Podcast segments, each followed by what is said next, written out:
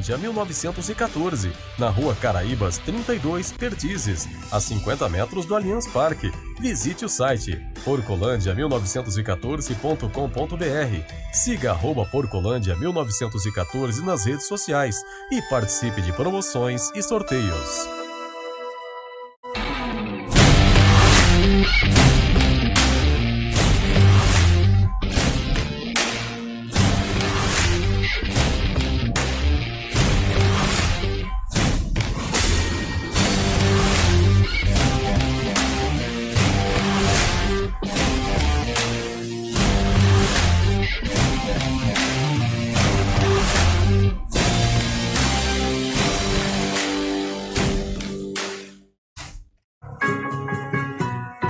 Guiosada Midori.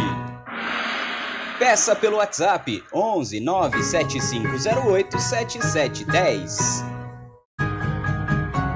Guiosada Midori. Siga no Instagram. O melhor guiosá de São Paulo.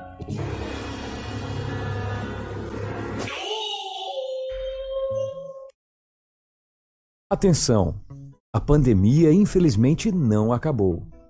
Então me fala, o seu ambiente está realmente limpo?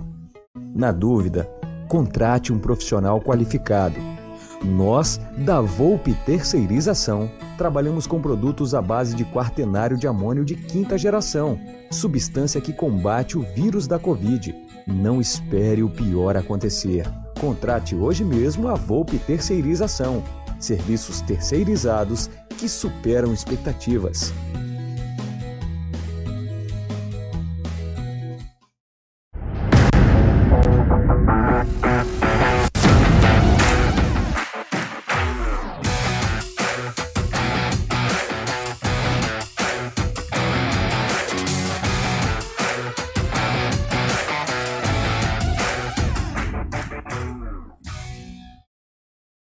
Boa noite, galera do canal Amit 1914. Espero que todos estejam bem. Né, que é o mais, hoje em dia, hoje o mais importante é você estar bem. Né? O resto empatou, perdeu. A gente não sabe cantar hino, não. O importante é que você esteja bem. Você tem que estar bem. Se você estiver bem, tudo vai estar bem. Então, boa noite, Gé, boa noite, Adalto, boa noite, Ted, boa noite, José Aparecido, boa noite a todos os amigos do chat. Vão deixando o seu like, vão deixando sua inscrição quem não é inscrito e ativando o sino das notificações. Eu vou, eu vou começar a live aqui só antes de entregar pro Gé, só queria fazer um, um agradecimento especial ao meu amigo Adalto, né? Faz tanto tempo que eu não encontro com ele, isso aqui mais. O Adalto, para mim, eu vou, eu vou falar um pouco do. Não mais, não mais conselheiro Adalto, né? Não é mais conselheiro, mas foi um dos conselheiros que, para mim, é. Cara, é um cara, é um, é um cara íntegro, um cara que, infelizmente, o Palmeiras perde. Porque quis, né? O Palmeiras perdeu porque quis porque não tratou um cara íntegro e decente com todo o carinho e respeito que ele, que ele merecia. Ele foi, ele foi achincalhado a uma sindicância que eu não vou, me, não vou me alongar nela, porque senão eu também posso tomar sindicância, eu conheço muito bem as regras do clube, mas ele foi achincalhado de forma injusta. Um cara que, por exemplo, me chamou na casa dele, me recebeu é, com vinho, com queijo, isso não é, isso não é para esnobar, é para mostrar a, o, o, quanto, o quão ele é, é é íntegro e importante para o Palmeiras. Me chamou lá, voltando, tomando para tomar um vinho, bater um papo, para perguntar como que eu queria que ele votasse em determinado item de uma mudança estatutária. Então, um político desse, um conselheiro desse, é uma perda ele não ter nem sequer se candidatado por desgosto a ter enfrentado o conselho. Tem outros que estão lá brigando, tem estômago. Inclusive, eu vou, vou, confessar uma coisa aqui, que eu, eu cheguei a ligar para o Adalto e falei, Adalto, cara, é, pode jogar o meu voto fora, cara. Se você quiser renunciar e não passar por essa situação, eu vou te entender e eu vou apoiar a sua decisão. Então, Adalto, obrigado por você ser meu amigo, cara. Você é um cara sensacional e o Palmeiras perde um grande conselheiro. Já é sua live. É, isso aí, bacana. Adaltinho Peace and Love, que é um dos ranzinhas favoritos nosso, né? Cara reclama até da sombra. Outro dia me mandou mensagem, eu não tô achando legal o ângulo que você tá fazendo o vídeo. falei, porra, irmão, você não mandou nem a pizza de picanha e tá reclamando do ângulo que eu tô fazendo. E outra coisa, hein? Não vem mandar colchão duro naquela pizza lá, que é picanha, hein, cara? Ô, Gé, de Ô, Gé sabe quem falaram que o Adalto parece? Quem? Eu não consegui lembrar na hora, mas o cara aqui falou assim: o Alex, o Alex Davi, o David Soares, Lisca doido está na dive? Na live? Bom, Lisca doido. o Adalto lembra um pouco também? Claro que sem a barba, ele lembra um pouco o Andrea Bocelli. É, também, Lembra, também. lembra.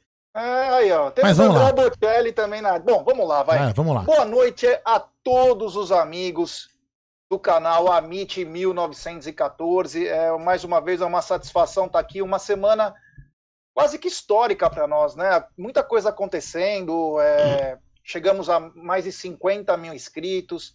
A entrevista do Matos está repercutindo em todas as mídias, em todos os canais. Prova disso que teve até um tal de Manja que fez um remake da entrevista do, do Matos. É perdeu o time da entrevista e aí quando saiu a nossa que explodiu, ele lançou a dele. Então, muito bacana, mais uma vez agradecendo os garotos que fizeram, os Leozinhos, ao Fabinho, ao Bruno Ramos, ao Bruno, Bruno Bruno Massa. Massa, O Celso Ardengue. O Celso Ardengue. Então foi muito bacana, foi uma coisa muito legal. E até a gente deu para ver algumas coisas, tipo assim, é, a fisionomia do Matos falando. Muita gente comparando entrevistas hoje, falando, meu, ele estava muito sério, ele estava meio alterado. Então, quer dizer, foi muito bom. Claro que muitos vão falar coisas diferentes, mas é claro, é natural é existirem haters, né? Mas foi muito bacana. Prova disso que repercutiu tanto que a assessoria do Davidson entrou no ar hoje para falar que não foi bem assim a história que o Matos contou. Então quer dizer que está rolando em tudo que é lugar. Então chegamos a 50 mil, quero agradecer a todos que estão aqui. Depois eu vou dar uma boa noite para a rapaziada que está acompanhando. Mas já vou começar dando boa noite para o homenageado agora, né? Que você acabou de homenagear. O nosso querido Adaltinho and Love, um dos meus ranzinhas favoritos. Boa noite, meu querido amigo Adalto. Boa noite, Gê. Ah, Boa noite, Ted. Boa noite, Aldo. Boa noite, Zé. É, prazer estar aqui. Obrigado pelas palavras, Aldo. É, acho que tem vários fatores e eu já aproveitar aqui, já que é para agradecer, eu quero agradecer aqui, frente a todo mundo, o Zé. O Zé foi a pessoa que subiu lá na, no púlpito para me defender, fez um discurso, mostrou as incoerências e e eu tinha saído já do, do grupo político que a gente fazia parte, e mesmo assim o Zé foi lá, então eu tenho muito a agradecer. O Zé é uma pessoa que eu admiro bastante, depois a gente vai discutir temas do clube.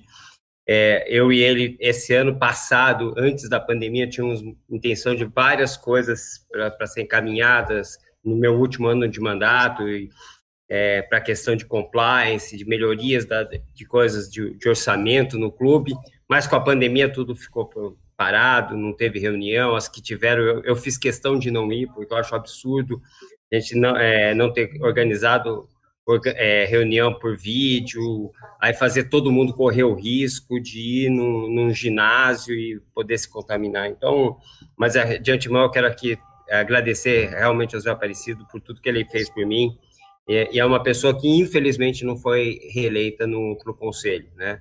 De oposição ou não, o Zé é uma das pessoas ah, que tem muito para contribuir para o Palmeiras.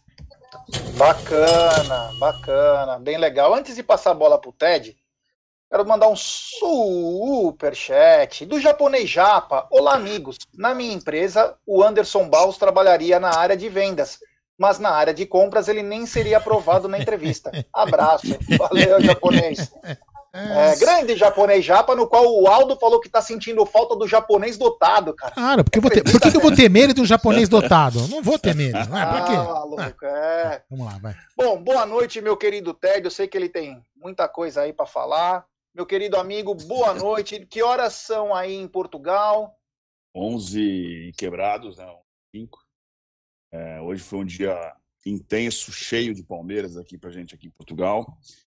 É, ainda não a gente não, ainda não fez esses comentários ainda na, em redes sociais, nem postamos fotos, nada, porque o pessoal do programa da, da RTP aqui, que o Abel está dando entrevista, ele vai entrar no ar, estou com a TV ligada aqui, ele, o programa já começou, ele ainda não foi apresentado, e tem uma participação especial aí do pessoal aqui de consulado né, de Lisboa. E então foi um dia tenso, porque a gente foi gravado tudo. Então a gente ficou, imagina, nós atores amadores gravando cenas ali para um programa de TV o dia inteiro, cansativo, tal. Chegamos agora, cheguei agora há pouco em casa e estamos aqui pronto para mais uma live do Amit. Bate-papo aí com o Zé, com o Adalto, com você, com o Aldo. Vamos em frente. E um abraço a todos, Amit.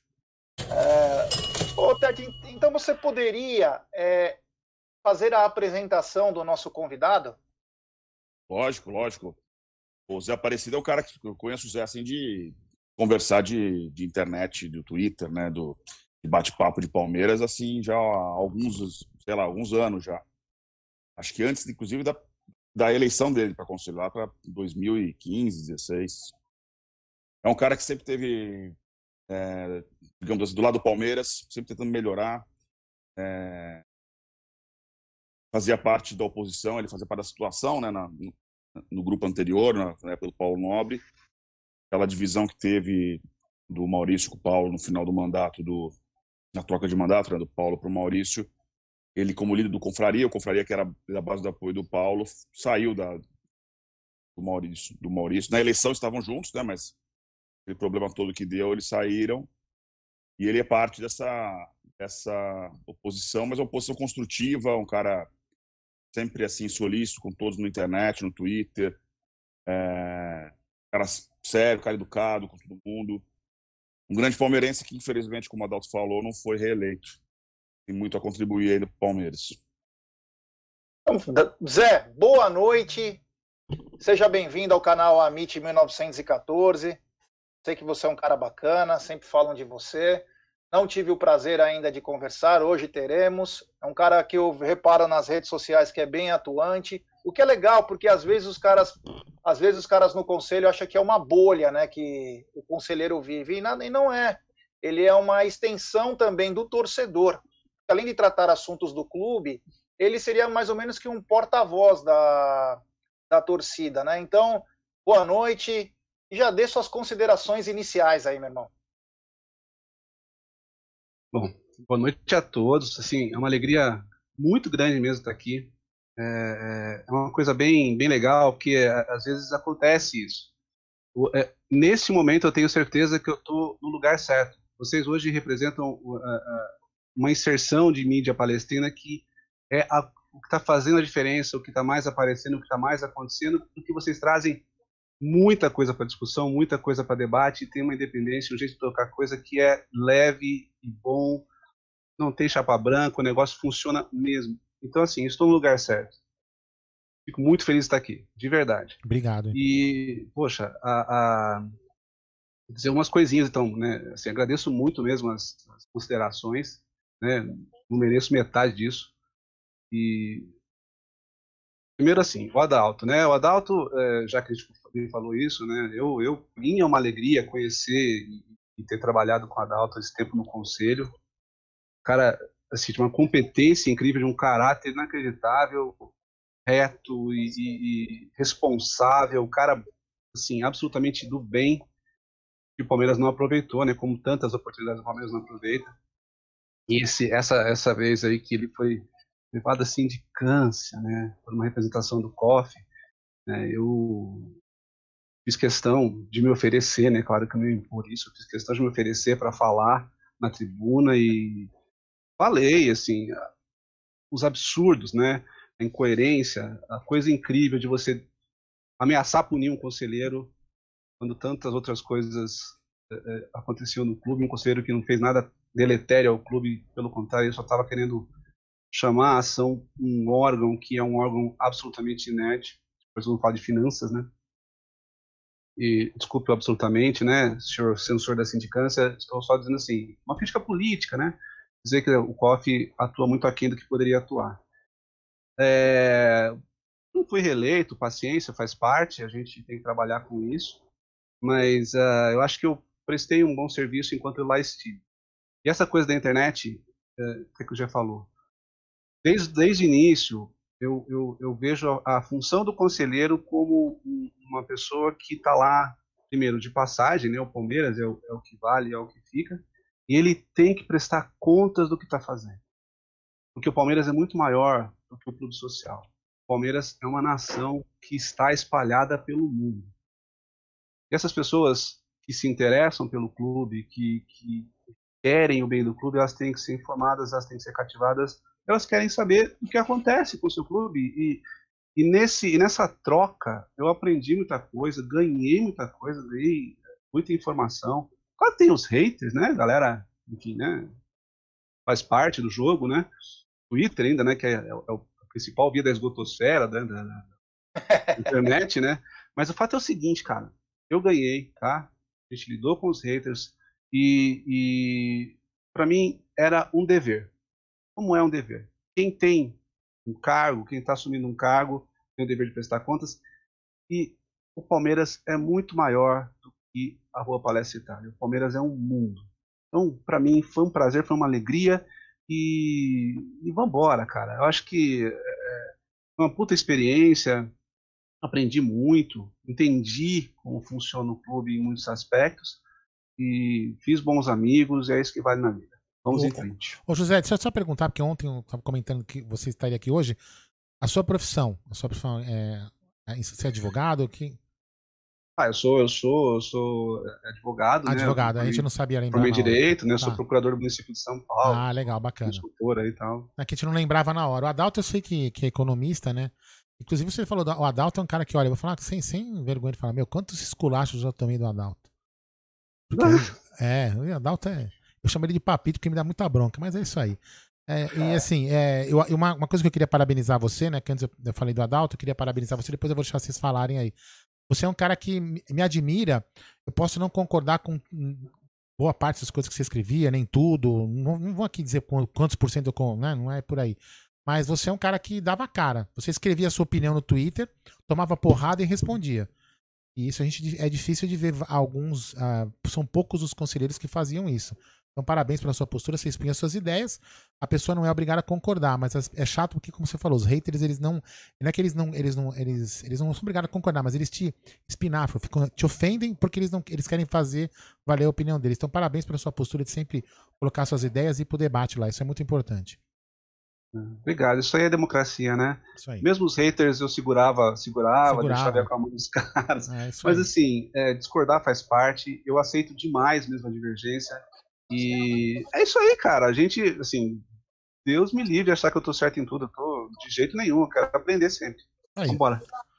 É isso aí. Bom, e temos um super chat do Gabriel Arruda Bianchini. Parabéns pelo trampo. Vocês são fera demais. Avante. Obrigado, Gabriel. Valeu, meu irmão. E galera, é o seguinte, temos mais de 575 Olá. pessoas nos acompanhando Olá, e apenas 316 likes. Vamos dar, Vamos dar like, like, rapaziada. Vamos lá, né? Pô, trouxemos um cara bacana hoje também. Claro, trouxemos um ranzinza, mas um cara bacana também para live. É para então, equilibrar, né, gente? É para equilibrar. É para equilibrar, é, yin yang, né? É. Então, é, galera, deixe seu like aí. No meio dessas 570 pessoas, tenho certeza que algum não deve ser inscrito no canal, então se inscreva no canal, ative o sininho das notificações. Quero dar boa noite para todo mundo, para a gente encurtar, para a coisa ficar mais rápida, a gente começar a conversar, que tem bastante assunto. Quero dar uma boa noite para todos que estão nos acompanhando.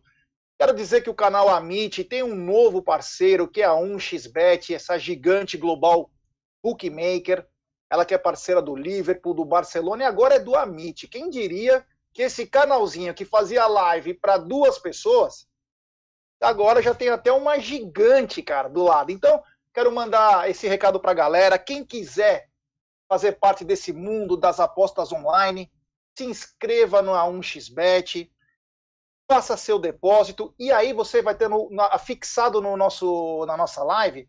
Você clica lá e coloca cupom AMIT1914. Com isso, você vai ter no primeiro depósito a dobra, e essa dobra pode chegar até 200 dólares. Então vamos lá, você coloca 50, você vai receber 100. 100, 200. Então, é, você no primeiro depósito até 200 dólares você receberá a dobra. Então, essa é uma pedida aí do Amit, é uma dica. Você pode apostar em jogos de futebol no Brasil, Liga dos Campeões, todos os campeonatos pelo mundo, além de esportes. Então essa é a dica do Amit, um xbet, essa gigante aí, Global Bookmaker. É... Bom, vamos lá, vai. Vamos. É, primeiro, claro, o Palmeiras jogou ontem e o Palmeiras é a razão de tudo, né? Como disse o Zé aí, todo mundo passa e o Palmeiras fica. E o Palmeiras ontem jogou contra o São Bento em Volta Redonda, cidade do Aço, e acabou empatando. Então já começar com o Adaltinho. Adaltinho assistiu o jogo ou foi, foi dormir cedo? É... Fala um pouquinho desse jogo, o que, que você achou? Pô, já assisti, cara. É... Vou te falar que eu prestei bastante atenção no primeiro tempo, no segundo menos, mas é, teve a expulsão, acho que muda todo o jogo. Aquele campo é, é o, o, do União de Tambaú é melhor que aquele campo que a gente jogou, então pode marcar o jogo lá em Tambaú que é melhor. É, então atrapalha, mas eu acho que a gente está fazendo o que tem que fazer. A gente está dando padrão de jogo e pondo a molecada tentando jogar, vendo, dando oportunidade, aquilo que a gente sempre cobrava, usa o Paulista para isso. Gostei do primeiro tempo, apesar com um a menos, eu achei que o time se movimentou muito bem, a gente está com um contra-ataque, uma ligação rápida.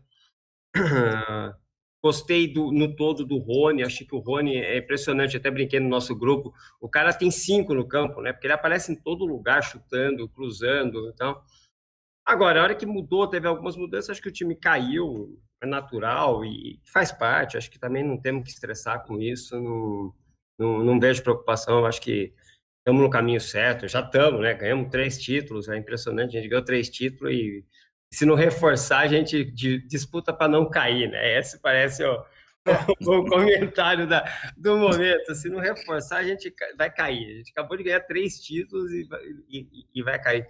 Mas, mas eu gostei, assim, achei, gostei muito do, do, de novo, do Danilo, uh, achei o, o, o também o, a movimentação ali no meio campo boa, tudo, mas é, acho que a, a, expulsão prejudicou e o campo muito ruim é, é difícil, cara, assim, para o time que está procurando jogar com, com intensidade e tal, aquele campo é, é uma desgraça, cara. Teve um gol que o, o Rafael perdeu, e claramente, a hora que ele foi chutar a bola saiu do controle assim e acabou chutando para fora ali. Rafael é o papagaio. É o papagaio, é, o papagaio.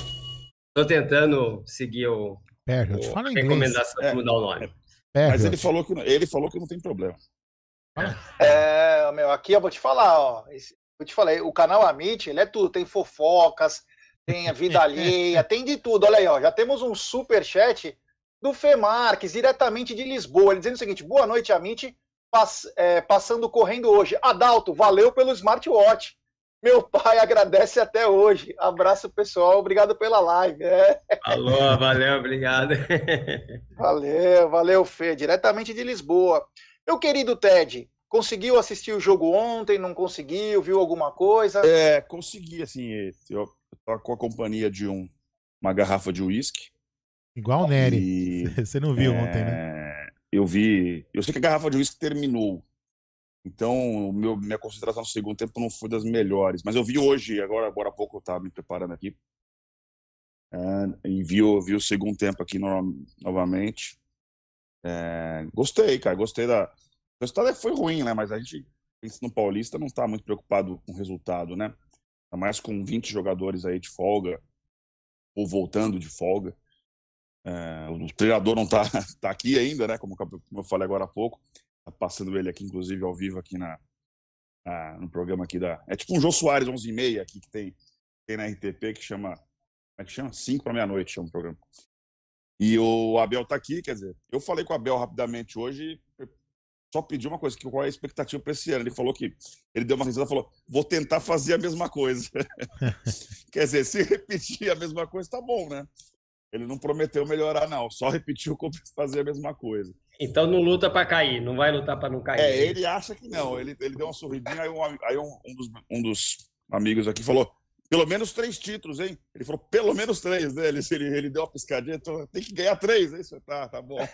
É, a, a gente até brincou que se tivesse perdido ontem a festa de hoje que a gente fez lá para ele, lá ia ser protesto. Já tinha, a gente levou é, fogos, fumaça tal. E levou pedra também no carro. Já tinha avisado, tem pedra aqui no carro também. Já para já para descontar, né? Eu gostei do jogo, é como o Rony parece realmente, o Rony tá todos os lances do jogo. No que eu consegui me lembrar, assim, do, consigo me lembrar do jogo, o Rony foi o melhor em campo. E destaque negativo é ter que jogar uma quarta-feira em volta redonda um joguinho mequetrefe de Campeonato Paulista para agradar, sei lá quem, porque a, a agenda jogo a mais, jogo a menos. É quase um alívio, né? Parece que você, você joga o jogo do Paulista, parece que é um alívio. Puta, é um a menos para depois que, a, que voltar, vai, vai embaralhar mais aí. Então parece que é um alívio. Então, a gente o próximo jogo, é Palmeiras e São Paulo, podia ser, sei lá, no clube de campo do Palmeiras. Faz sem, tem sem TV mesmo, só para jogar. Só para não embaralhar mais ainda o calendário, como já foi essa última temporada, né? Então, é isso. Antes de passar a bola para o Zé, eu queria só avisar a galera o seguinte, já estava esquecendo. Rapaziada, quem quiser mandar áudio para falar com o Zé, mandar uma. falar oi, falar alguma coisa sobre política, finanças, para os nossos xingar, convidados. Não, pro... Oi? Ele falou dos haters tal, xingar não, né? Não, não, xingar não, pelo amor de Deus. Não, eu corto na hora. É que eu não sei, eu não sei o que, que é, eu não escuto antes. É... Mas aí eu corto, né? Então, galera, é o seguinte, quem quiser mandar qualquer informação, então, ó, código 11 93305 9789. Repetindo, 93305 9789. Deixe seu nome, a cidade de onde está falando e o áudio com até um minuto para o Aldão colocar nos blocos é, não manda, do é. nosso. Não, só pra galera não mandar muito longo, pra, poder, pra gente poder colocar o mais, mais possível. Mas mande perguntas assim, o, o Adalto, o José Aparecido, o que, que você acha disso, de, o TED, de economia, do clube, Paraná, enfim, aproveitem, aproveitem eles para saber as coisas de finanças, coisa política do clube que vale a pena. Antes de perguntar para o Zé, só tem um comentário do Rocha, que é nosso telespectador. Ele está dizendo o seguinte: o José Aparecida é de uma gentileza e educação fantástica conosco no Twitter. Nota 10. Zé, é, assisti o jogo ontem e eu já te emendo mais uma. Você acha que esse campeonato deveria parar? O que, que na sua cabeça você pensa? Bom, primeiro, obrigado, né, pela gente, pela, pelo comentário gentil, né? Obrigado mesmo. Tento fazer isso, tento trazer a conversa sempre no nível bom para gente conversar, para debater, né? Para ter troca de ideia. Cara, eu acho que é assim, cara, assisti o jogo. Só que assim, eu assisto por causa da, dessa camisa que entra em campo. Eu, tenho, eu tô, tô com muita birra do Paulista, cara. Eu acho o, clube mandar o seu patrimônio a campo para disputar um jogo em volta redonda contra o São Bento Sorocaba. O cara pode quebrar uma perna, o cara pode se machucar sério num campeonato que simplesmente não se autovaloriza. Né? Eu acho que o modelo é errado, eu acho que a ideia do Paulista hoje é errada. Enfim, é, é tinha que parar o Paulista? Eu acho que ele tinha que parar e depois voltar com um sistema muito mais sintético, um mata-mata rápido, põe os grandes para jogar na segunda fase, terceira fase, e põe os clubes do interior para jogar entre si, porque assim, é, é, eles têm que ter giro, têm que ter caixa, eles têm que fazer funcionar o clube durante o ano todo. Eu assisti, né? É duro, a gente lembra, tem uma coisa que tem que ser lembrada, né? Esse time que está aí não foi treinado pelo Abel, tá? Então, é, são, tem, tem lá toda a pegada do Abel, tem lá a equipe, a equipe de coordenadores técnicos que trabalha de acordo com o que ele orienta, é óbvio isso, mas assim, se o técnico tem uma presença importante, ele não lá estava e ele não lá orientou esse time. Então, assim, ok, né, assistimos, né, empatou com São Bento, Sorocaba, né, puxa, né, é, com todo respeito a São Bento, né, diferença faz.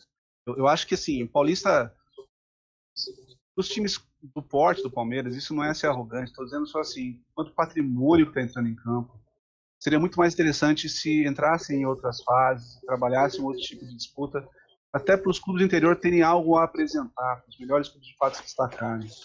E eu não tenho dúvida. É, estamos todos tão bloqueados, né? Cidade de São Paulo agora, semana que vem, não tem nada acontecendo. Né? Estamos num feriado.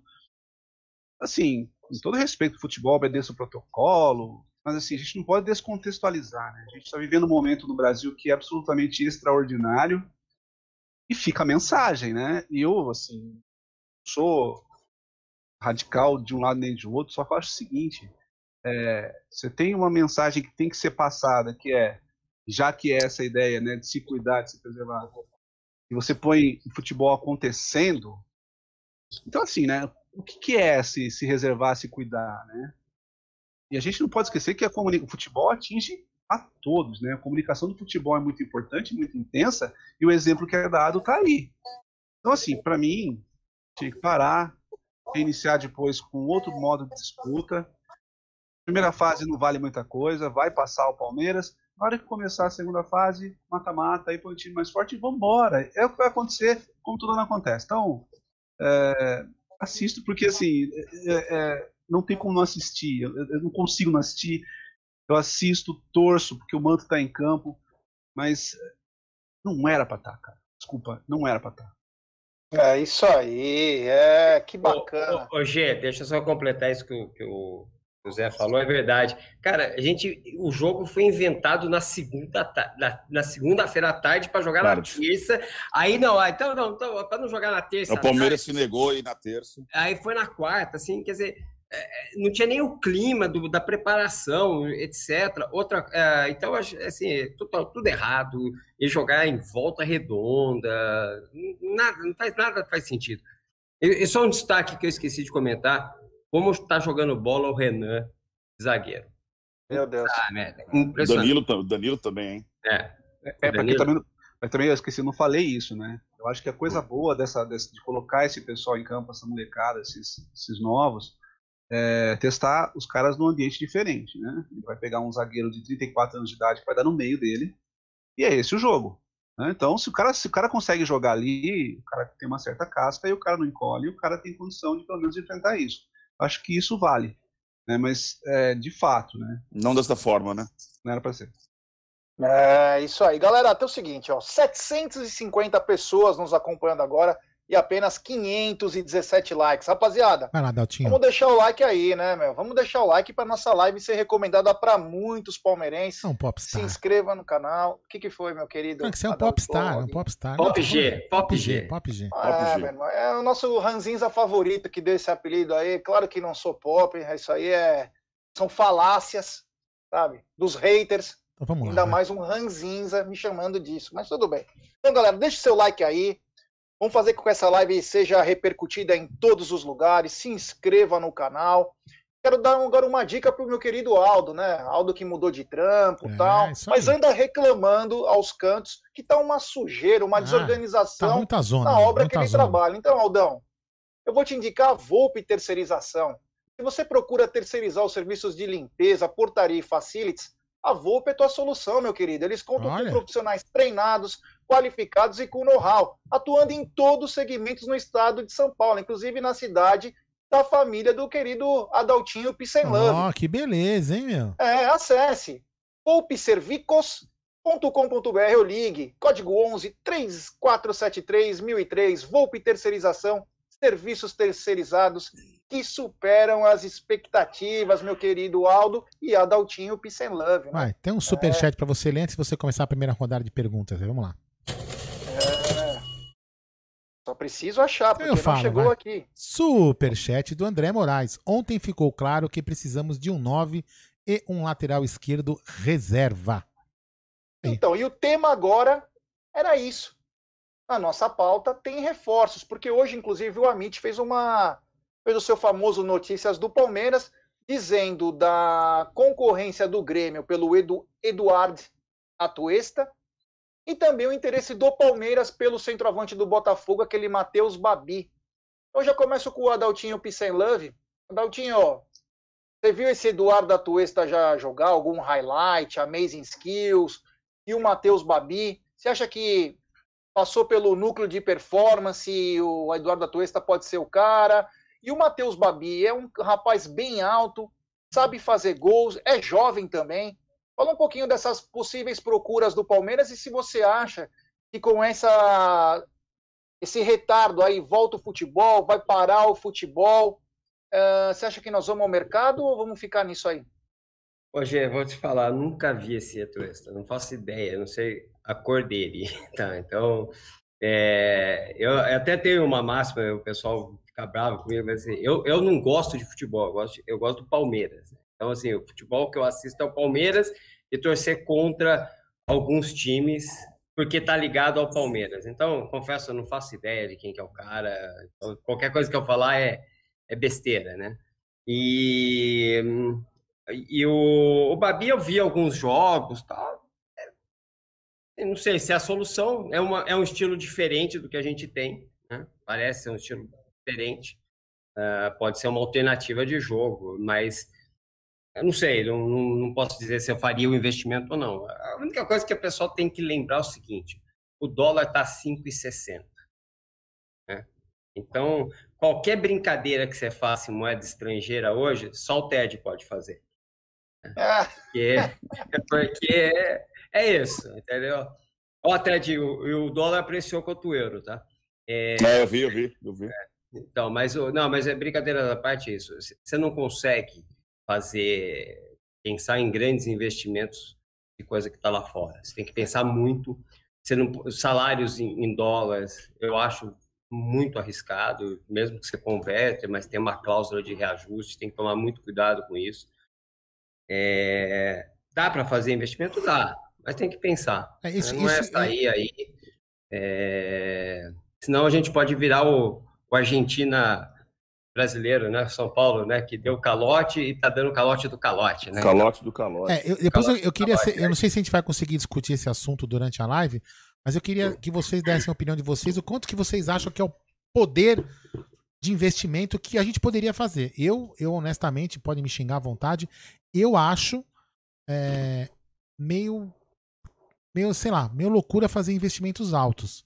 A gente não sabe o que vai acontecer, é tá uma coisa muito incerta. Enfim, eu não sei. Depois a gente podia tentar discutir isso. Não sei o que vocês pensam. Tentar. O que vocês acham de limite? Por exemplo, até indo do Borré que foi de repente para mim uma loucura financeira, até um limite, sei lá, entendeu? Depois a gente podia falar disso também. É, então vou passar a bola pro Ted e já vou passando alguns números também para ele sobre as duas negociações, né? O Eduardo Atuesta está avaliado em 3 milhões de dólares, ele termina o contrato esse ano, é aproximadamente 17 milhões, e o Palmeiras teria que comprar. Já o caso do Matheus Babi seriam 3 milhões de euros, só que o Botafogo tem uma vitrine de 40%, que dá 88 milhões. Então, só que o Serra Macaense, que é dono do passe desse rapaz, é, quer dinheiro. E o próprio Botafogo está tá empurrando para tirar o cara. Ó, acho que ele tem que jogar Série A. Então, o que, que você acha desses atletas? Se é que você conhece também o Atuesta, que para mim é um desconhecido. E você acha conheço. que vale a pena arriscar? É o pedido do Abel? Você que está aí com o cara? O, o... Enfim. é, a gente até conversou de, perguntou de, de, reforço, ele só deu risada, ele não, não falou nada. Falou que gosta muito do elenco do Palmeiras. Gosta muito do, do elenco do Palmeiras. E o Atuesta, se não me engano, é um, é um 8, né? É um meio campista, não é isso?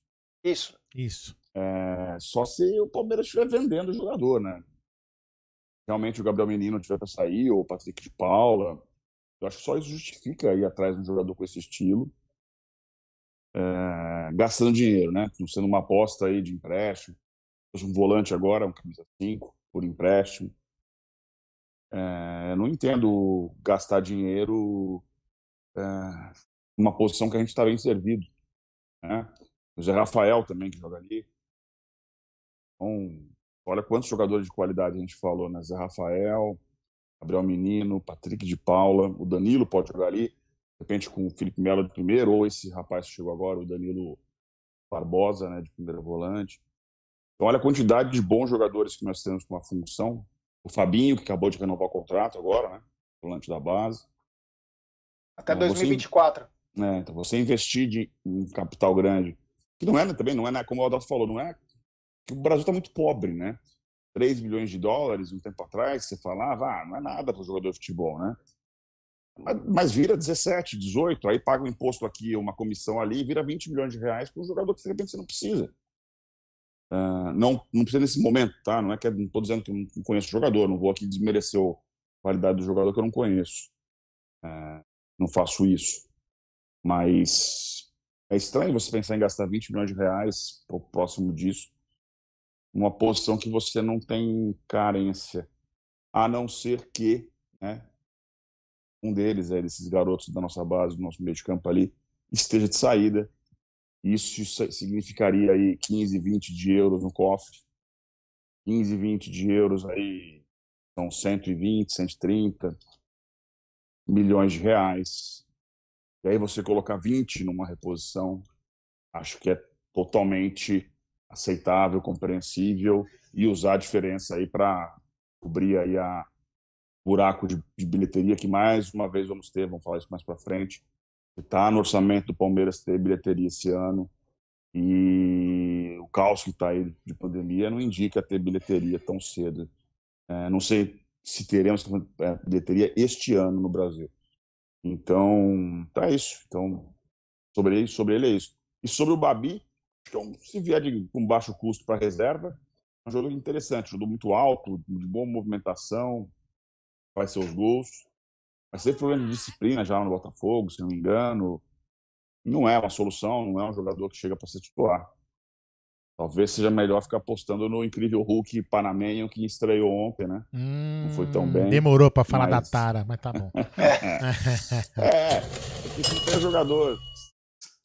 Sei lá, o, o Babi tá mais próximo, mais pronto do que o, do que o, o Nilton, né? O panamenho. Nilton, hein? Nilton, já tem. Pô, o cara, o cara tem 1,90m e tanto. Pô, monstro, vai chamar de Niltinho? É... Oh, lembrando sempre que, assim, em 2014, o Adalto e o Ted, eles adoravam ir no vestiário e falava que o Eguren tinha belos olhos. Os olhos eram muito bonitos. Agora vem uma nova versão do Newton. É, o, o, Eguren, o Eguren é um jogador que tem uma passagem, né? já contei que essa passagem aqui, no, no lançamento do livro do, do Evair. Era do Evair ou era, ou era sobre o título de Agora não lembro qual dos dois. Acho que era do Evair.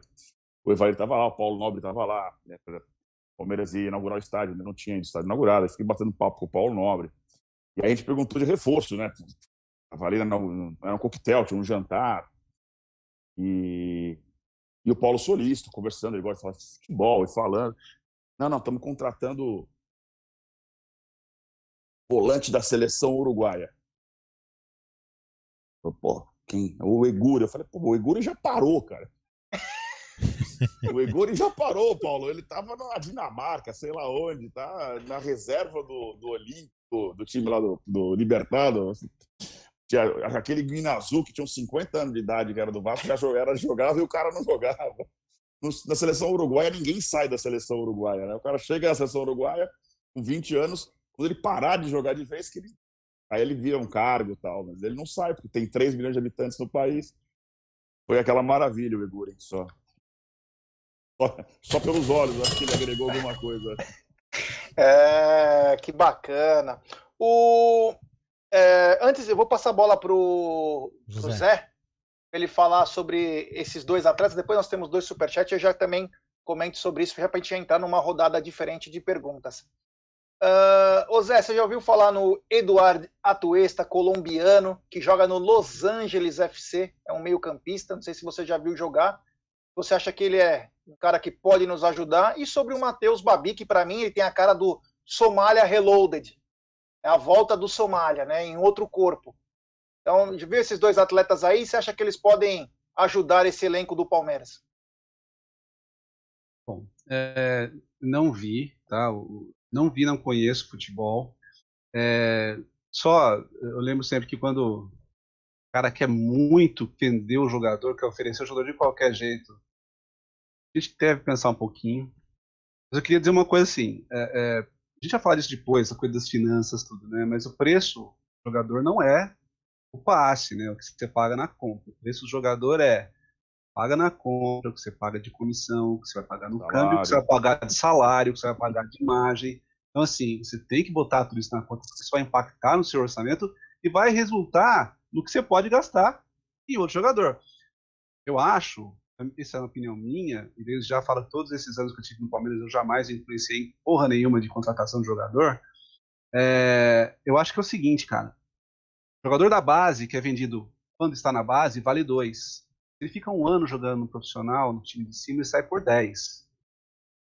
Trazer um jogador para compor elenco de fora, um sujeito que não é um cara destacado, um sujeito que é um cara ok, né? Eu, assim, não tô falando mal de scout, né? Não sei de onde vem esses, esses boatos, tal, que vai contratar o B, isso aparece e some com uma velocidade incrível.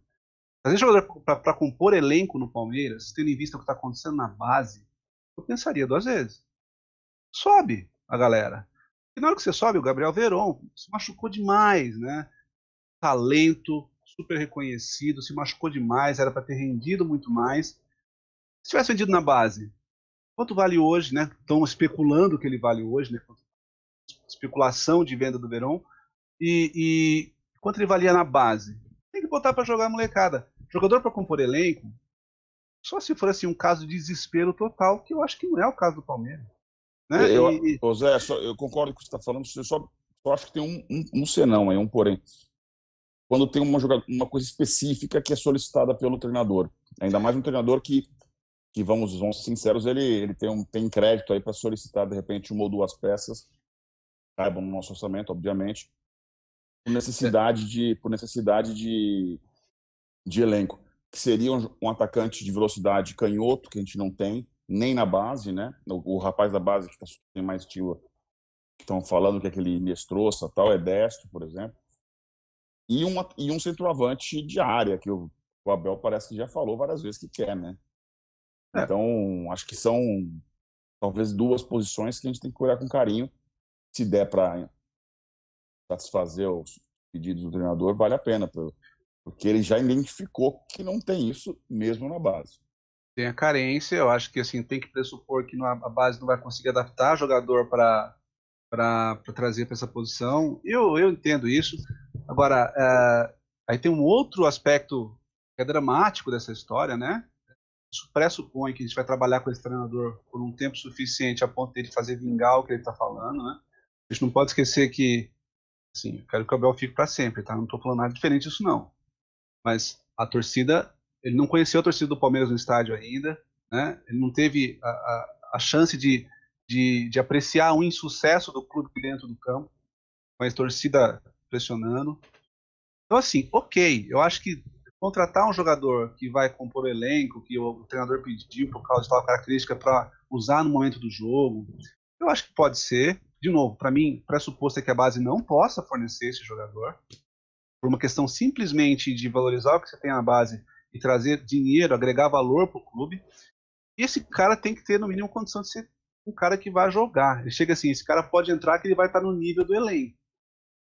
Eu não sei se, assim, é, é, o Babi, por exemplo, eu não, eu não, não tô querendo também botar uma pecha. É ruim falar esse jogador, a gente não sabe da história dele. Mas assim, esse cara vai ser o centroavante do Palmeiras, é o 9. Se esse cara é o, o Oséias. Tipo, esse cara é o cara que vai chegar para fazer. Preciso de um 9. O cara que vai ficar na área vai ser o pivôzão, vai fazer aquele gol de cabeça, o centroavante competidor, o novão. É esse cara mesmo? Se for esse cara mesmo, vamos negociar. Agora, se for um cara que é, ah, não, ele é, é ok, eu sei lá, eu pensaria. E é claro, não, nunca fui responsável por esse tipo de ação, e eu respeito muito quem faz isso, mas eu sempre penso duas vezes. Eu, eu fazer jogador gastar em euro, gastar em dólar, tem que ser cara para ser titular. Ó, o, o, o Leozinho Barbieri do Infos Palestra passou aqui para mim uma informação que ele sempre vai abastecendo a gente. Falou o seguinte: ó, Palmeiras negou o Botafogo negou a negociação, né? Palmeiras e Botafogo negam, e o empresário afirma que tem negociação. Então, só pra gente enaltecer. Não, só pra colocar essa pulga aí, né? É, Rogério, depois... Deixa eu só falar o superchat agora. Tá, e depois desse bloco, e... depois desse bloco, mais um bloco, você, a gente coloca um pouco de áudio, tá? tá vou colocar, vou falar esses dois, porque tem, já tem é, pergunta ácida para o querido Zé, hein? Olha, já, já vão colocar o cara numa sinuca de bico. Bom, temos o super chat do P2 Confraria Sonista. Jé, precisa cobrar o Palmeiras para criar um time de e-sports. Estamos para trás nesse quesito. É o futuro e engaja a nova geração. Acorda Palmeiras. Então, P2, é o seguinte: em 2019 eu levei uma equipe de Free Fire de Belo Horizonte, caras que iam para o Cruzeiro. Levei lá, fizemos reuniões.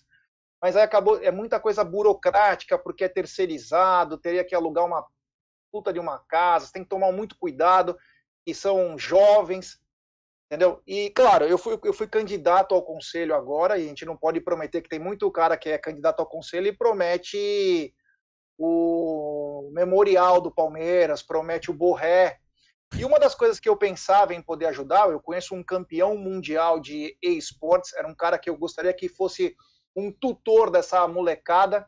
O cara mora nas, ele mora no mundo, né? Mas ele é residente nas Perdizes eu queria levar para fazer um negócio bacana no Palmeiras, mas como não pude é, ser eleito, vou deixar o projeto lá, como um bom palmeirense, mas é, ficou nisso aí. Mas eu também concordo com você que a nova geração é muito engajada nisso, seria uma coisa muito bacana. Agora temos um super chat do nosso irmão fratelo aqui, o Adriano Eco 1919, já deixando nosso querido José Aparecido numa sinuca de bico, hein? Olha, pessoal não alivia, viu, Zé? Ele está dizendo o seguinte: boa noite a todos. Gostaria de saber o CNPJ da Black Star e se ela volta à mesa nessa eleição. E aí, Zé? Eu, eu, não, eu não sei o CNPJ da Black Star. O que eu sei é o seguinte: olha só que coisa interessante. É... Se o Palmeiras disse que a Black Star não existe, eu não sei se ela existe ou não existe, eu não conheço os trabalhos no fundo. Quando, quando isso aconteceu, eu já não estava mais. Comecei a campanha do Genaro muito próximo, né? Participei até da comissão eleitoral. Aí começaram umas coisas que, enfim, me distanciaram um pouquinho, deixei, continuei apoiando, né? Em vista a quem era o outro candidato. Black Star, eu soube no dia que saiu da imprensa. Mas é assim, é... a questão é, as coisas não foram investigadas até o final, não deveriam ser investigadas. Tá? Eu, para mim, eu, eu que sou do direito, né? Eu acredito muito na coisa da, da comprovação das alegações e faz parte né, do, do bom direito você é, é, trazer a informação de, de, modo que ela certo, certamente se consubstancie uma verdade, né, desculpe o português. Mas o fato é o seguinte, a Black Star não existe, não existia, o que a gente estava pensando era o patrocínio, né, que viria um patrocínio mega, isso foi feito só para tumultuar a eleição? Não sei. Agora, como o tema foi tratado internamente no clube, é crítica política, eu discordo frontalmente. Acho que foi muito mal encaminhado, foi muito mal solucionado e no fim do dia ficou dito pelo não dito. Eu queria saber o CNPJ da Black Star, eu queria saber se esse dinheiro existe. Eu, como conselheiro à época, como palmeirense até morrer, é, eu quero saber, né? mas isso não nos foi possível saber. Então, é, também estou na dúvida, também queria saber. Né? Eu tenho, é, é, de um lado, pessoas que eu reputo pessoas sérias que afirmam da seriedade do compromisso da proposta, de outros lados, que as pessoas que também são sérias dizendo que não existiu nada. Eu queria ver minha investigação até o final.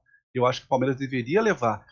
E, principalmente isso, você ver como é uma coisa do uso político, né? É, você estabelecer uma sindicância com base em uma verdade não apurada e punir a pessoa em função disso é um absurdo.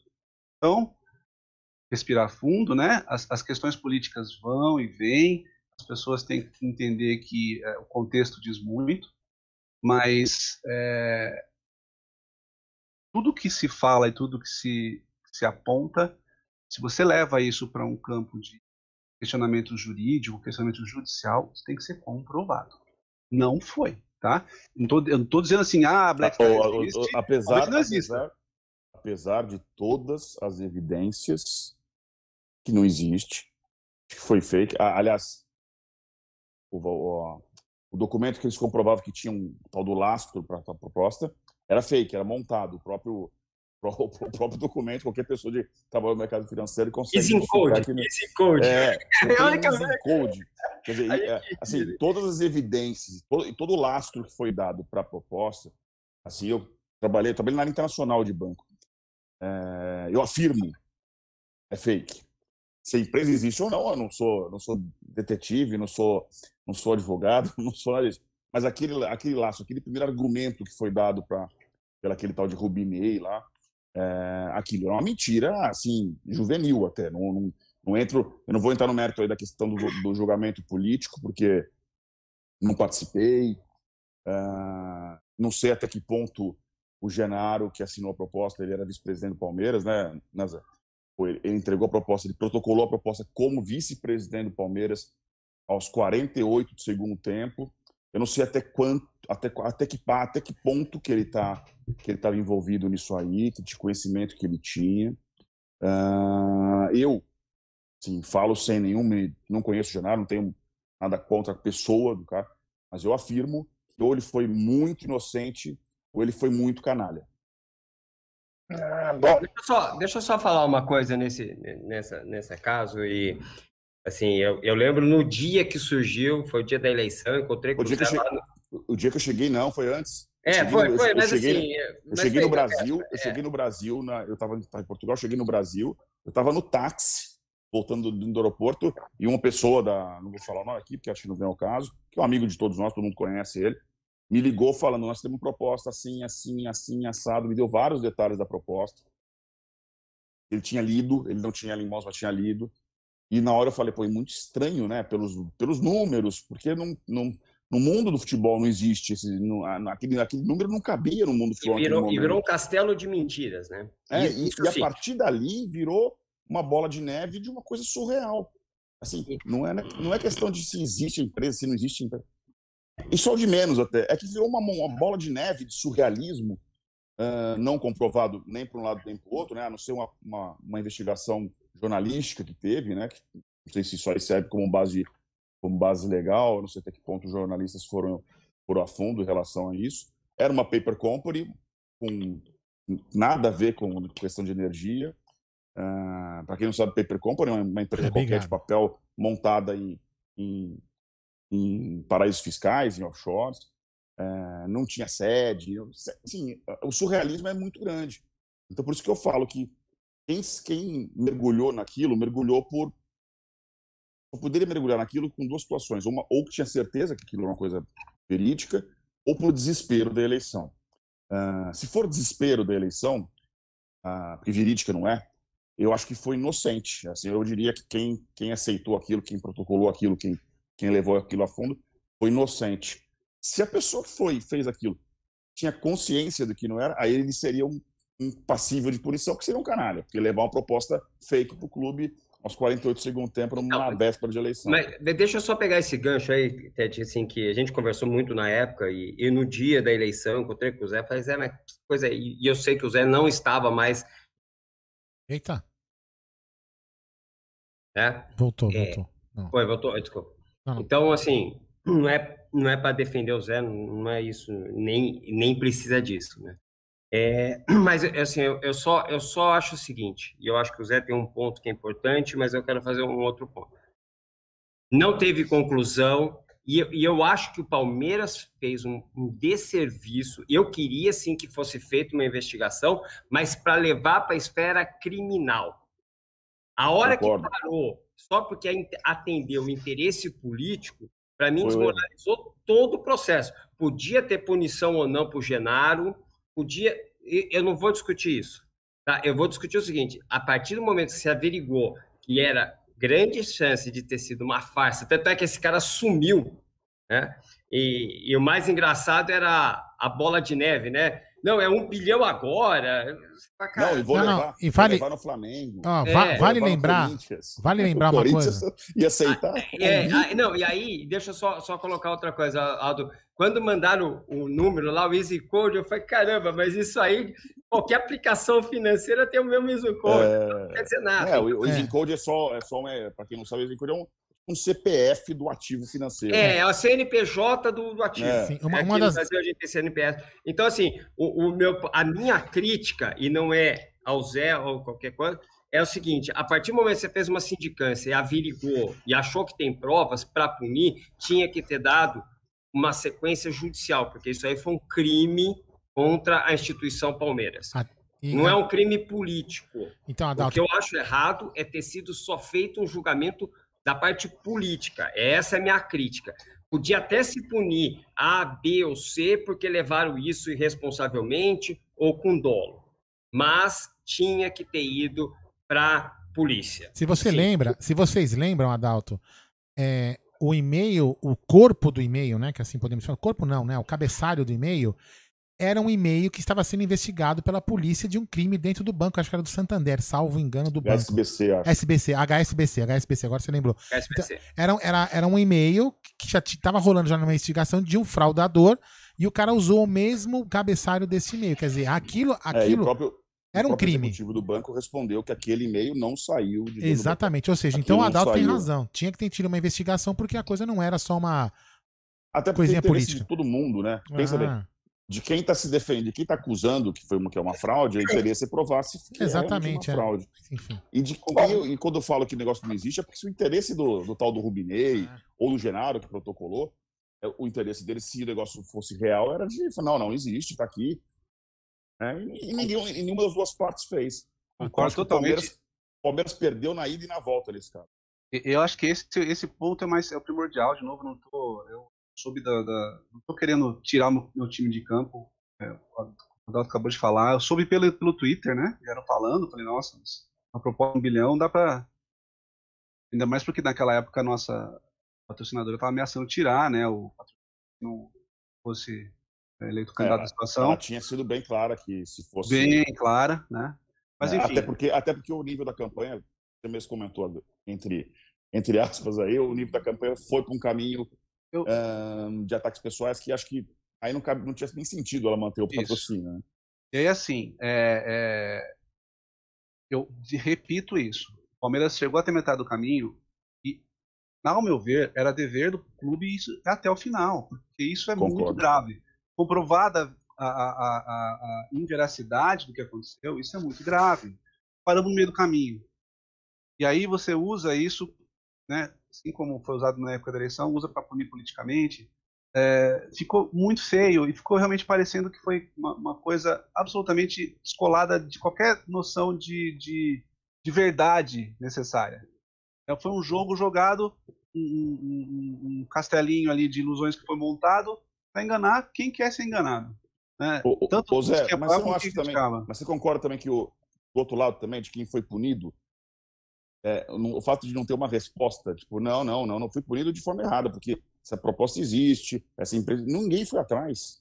Eu, eu, eu, A gente sabe, por exemplo, que, que o grupo do Paulo, você conhece o Paulo, eles têm acesso a jornalistas aí, passam, quando querem se comunicar com a grande massa da torcida, eles comunicam através de, de UOL, de outros, canais, de outros portais aí. Poxa, porque, cara, onde está a resposta? Onde está essa empresa? Onde está essa proposta? Tá- é muito claro que o negócio é fake. O erro é realmente esse julgamento político só e não se preocupar com o Palmeiras. A Sociedade Esportiva Palmeiras foi, foi é, vítima de uma fraude oficial, protocolada por um vice-presidente. E ficou por isso mesmo. eu, eu tenho toda a tranquilidade porque eu falei pro pessoal da oposição exatamente isso. Assim, vocês têm que ir até o final. Não tem meio de caminho. Não tem. Assim, não- é que é, é, o que está em discussão agora é se, se houve uma, uma tentativa de fraude na eleição ou não. É muito sério. Tem que ir até o final, né? Isso foi se diluindo, diluindo, diluindo, enfim. Esqueceram. É. Pre- Prefere. Se a gente não toca nesse assunto aqui, faz É, dois anos que né? ninguém fala. Tá vendo? Ó, pessoal, Culpa do seguinte, eco, ó, culpa já do eco. isso já passou há três anos, foi, ba- do foi bacana a gente falar disso, mas vamos tocar que tem muito áudio e tem algumas coisas que nós queremos saber do Zé, do Adalto, presente, do é. Ted, pra gente poder aumentar esse debate aí, porque o que já passou, passou, agora depois nós vamos podemos tocar num outro programa mais pra frente, que nós vamos combinar com o Zé, mas é, temos áudio aí, Aldão? E ah, outra coisa, hein? Só uma coisa. Temos 950 pessoas nos acompanhando agora, chegamos a mil pessoas e apenas 828 likes. Vamos deixar seu like, rapaziada. Vamos dar Manda áudio aí. like. Ó, Vanda like. Eu quero, ó, antes de Pô, colocar o Porra, eu não dei like, cara. Agora eu vou É. dar like. Eu quero, Ah, logo, eu é, quero Zé, logo que o. Ted venha aqui pro Brasil, viu, Adalto? A gente tava no, no, no Don outro dia, né? O cara chegou com a conta aqui, não vou falar o valor, né? Pra não ficar, né? Parecendo que tá esnobando, né? Aí o garçom chegou a conta e eu falei, vamos rachar, a gente tava em quatro, cinco, sei lá. Aí ele, não, deixa eu ver.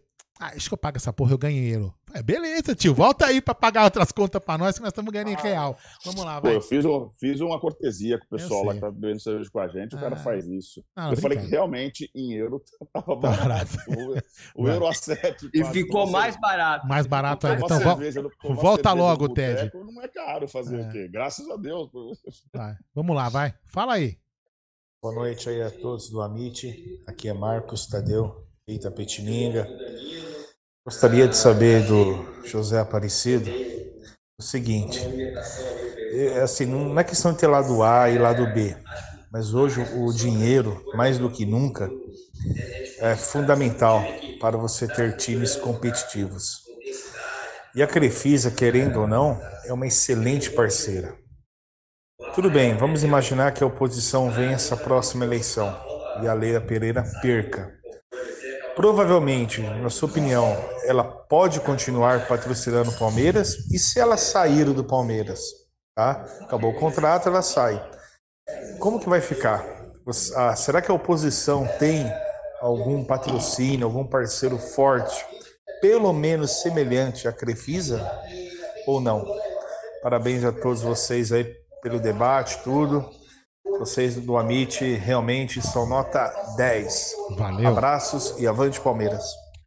Ô Aldão, eu queria, eu queria que o Zé já ia respondendo, bem sucinto, que depois nós vamos entrar no assunto finanças, mas ele já dá um. Tá bom, manda uma... bala. Eu vou fazer o seguinte: aí, eu, vou colocar, eu, vou colocar, mais depois mais três ou quatro áudios, a gente mata uma rodada de bloco de áudio e depois vai em outra. Vai. Fala aí, Zé. Cara, o dinheiro é muito importante, né? O futebol hoje é um negócio, né? Um negócio, um dos negócios mais é, é, rentáveis do planeta. É, a Crefisa, eu agradeço todos os dias pela presença da Crefisa no Palmeiras, pela presença desse patrocinador que paga um valor de patrocínio que é muito alto, especialmente considerando os padrões do futebol nacional, que além do patrocínio paga muita premiação para o clube, graças a Deus ganhamos, né? Fizemos jus à premiação e entrou muito dinheiro em função disso, e isso é sensacional. É... Ponto, né? É... Outro ponto. É... Política dentro do clube, conselheiros que são diretores de empresas que têm negócio com o Palmeiras. Qualquer negócio pode gerar, eventualmente, uma certa discussão sobre conflito de interesses. É a empresa que joga milhões no Palmeiras e a patrocinadora, o presidente e a presidente e o dono da empresa, né, são marido e mulher, o casal Crefisa, é, jogam esses milhões no clube e hoje são políticos do Palmeiras. Pode ser próximo presidente do Palmeiras. Gera conflito de interesse? Meu ver, assim, é evidente que sim. Isso vai ter que ser resolvido. Uh, significa resolver? A Crefisa ir embora? Não quero que a Crefisa vá embora. É, se a Crefisa for embora, a oposição tem um nome, duvido que tenha um patrocínio tão alto, duvido mesmo, não vai conseguir. Agora, a Crefisa é 30% do orçamento, tá? Então, assim, ah, a era Crefisa. Mas é bastante, assim, né, Zé? Não tô menoscabando, é deixar isso claro. Só que fluxo de caixa, passa... fluxo de caixa do Palmeiras hoje. É ela. Sem é. Crefisa, ele, ele, ele quebra e Mas com com Crefisa, o fluxo de caixa do Palmeiras não existe. Tá? É, a gente vai falar disso daqui a pouquinho mais detalhadamente. Mas, de qualquer forma, é o seguinte: é, pegar um patrocínio menor, não estou querendo patrocínio menor, eu quero a Crefisa que ela fique por mais 100 anos. Mas não significa que o clube vai poder deixar de fazer, é, é, de perder estatura, vamos dizer assim. Entender isso, tá? A Crefisa é uma parceira e o clube não pode ficar refém de parceiros comerciais. Concordo. Tá? Então, calma, respira fundo. A Crefisa chegou lá em 15 junto com a Arena, é, cresceu com o Palmeiras, né? O Palmeiras rendeu uma fábula, né? E a própria presidente da empresa reconhece isso, né? A FAM virou uma, uma máquina, a Crefisa multiplicou o valor dela por quatro, isso é em função de algo chamado Sociedade Esportiva Palmeiras. Não é que a Crefisa é, foi é, boazinha com o Palmeiras e o Palmeiras aproveitou disso. É um, um negócio que é, é, tem dois lados, né? É, é um negócio, né? Também, é, um, negócio, é um negócio e é muito rentável. Então, assim, é calma, né? A abordagem tem que ser mesmo profissional, a gente tem que tratar as coisas de forma profissional e tem que tentar entender. Agora, é, se o fulano não gosta do fulano, não fico mais. Não é assim que funciona, é um negócio e, e tem água para rolar, tá? Eu acho que. Deixa... Muita calma. Não falaremos mais disso. Deixa fala aí, fala, Doutinho. Eu quero, acho que é um ponto importante. Num dos projetos que a gente discutia, o Zé, antes da pandemia, era justamente como que a gente aumentava o grau de controles dentro do, do Palmeiras, compliance, controles, coisas. Tem um conflito de interesse, eu não, não tenho dúvida que tem. Né? E, e, e, sabe o que é o pior? Há anos existe esse conflito. Sim, no, na época do Paulo também tinha. Tinha. O Paulo tinha, e, e você lembra da discussão que eu tive com um grupo lá, né, Ted? Sempre vai ter coisa. Então a gente precisa nós trabalharmos para isso. Qual que é o problema? Quando você vai levar isso para o conselho, vamos tentar criar um grupo, vamos trabalhar. Esquece, ninguém quer. O Zé sabe disso, porque é o seguinte: um grupo quer, se não for do meu jeito, não vai ser, eu preciso disso para atacar. e eu preciso disso para defender. A dívida, depois, se quiserem a gente conversar para a dívida, tem erro dos dois lados. E o Zé sabe disso, a gente conversava disso lá atrás. A, o Palmeiras assumir a dívida foi um erro, da maneira que foi, na minha opinião, tem um erro, mas não assumir era um erro também, porque nós erramos e através a entrevista do Savério deixa muito claro isso, que o COF, à época, alertou o Paulo Nobre, não é nem o Maurício, da operação do Barros que poderia gerar problema. Então, o problema que você tem hoje no Palmeiras é o seguinte: a gente não tem mecanismos de, de controle algum, de compliance, é. de. Então, é nas coxas. Com a, com a Leila vai ter com outro, porque não tem. E a gente não vai ter, porque não existe interesse de nenhuma das partes em mudar isso. Então, é, não é A ou B, as duas partes. E o Zé sabe bem disso, a gente conversou muito sobre isso. Pode colocar outro áudio? Por favor. Vamos lá, depois eu coloco mais um, dois, três e paro. Aí eu faço. Fala aí. Boa noite, galera do Amit, a todos que estão aí na live hoje. Galera, eu gostaria de saber se vocês têm informação sobre o Ademir e o atacante que tá para vir. Parece que toda a negociação nossa vira uma novela. Até para trazer o Ademir do América Mineiro. Dá uma demora lascada, sabe se a negociação melou? vai, você fala isso aí, vai, já que você. Deixa eu é, fazer não, um. Ademir deixa parece falar, que. Gente, fazer um parênteses nesse áudio aí. O, assim, a torcida tem muito já. Toda negociação do Palmeiras vira uma novela. É, todas as negociações que viram uma novela realmente viram uma novela. Mas a gente contratou Breno Lopes. Quando falaram quem era o Breno, já estava jogando, você nem sabia que tinha sido contratado. O Imperior, idem. O Kusvacevic, idem. Kusevich. O, vai andando. O Vina, o Vina demorou um pouquinho, tudo bem. Mas o, você vai andando para trás, tem, tem várias contratações que não foram novela. E tem várias que são, mas acho que é desde sempre isso. Acho que cada negócio tem, e tem umas, história. E tem né? umas que nem, não, nem são novela porque nem existem. Fala, já depois eu coloco é. outro. O Ademir parece estar bem encaminhado, mas vamos esperar novos capítulos. O atacante não é atacante, que é o Eduardo da Tuesta, que é meio campista também, então uma novela aí, como você disse.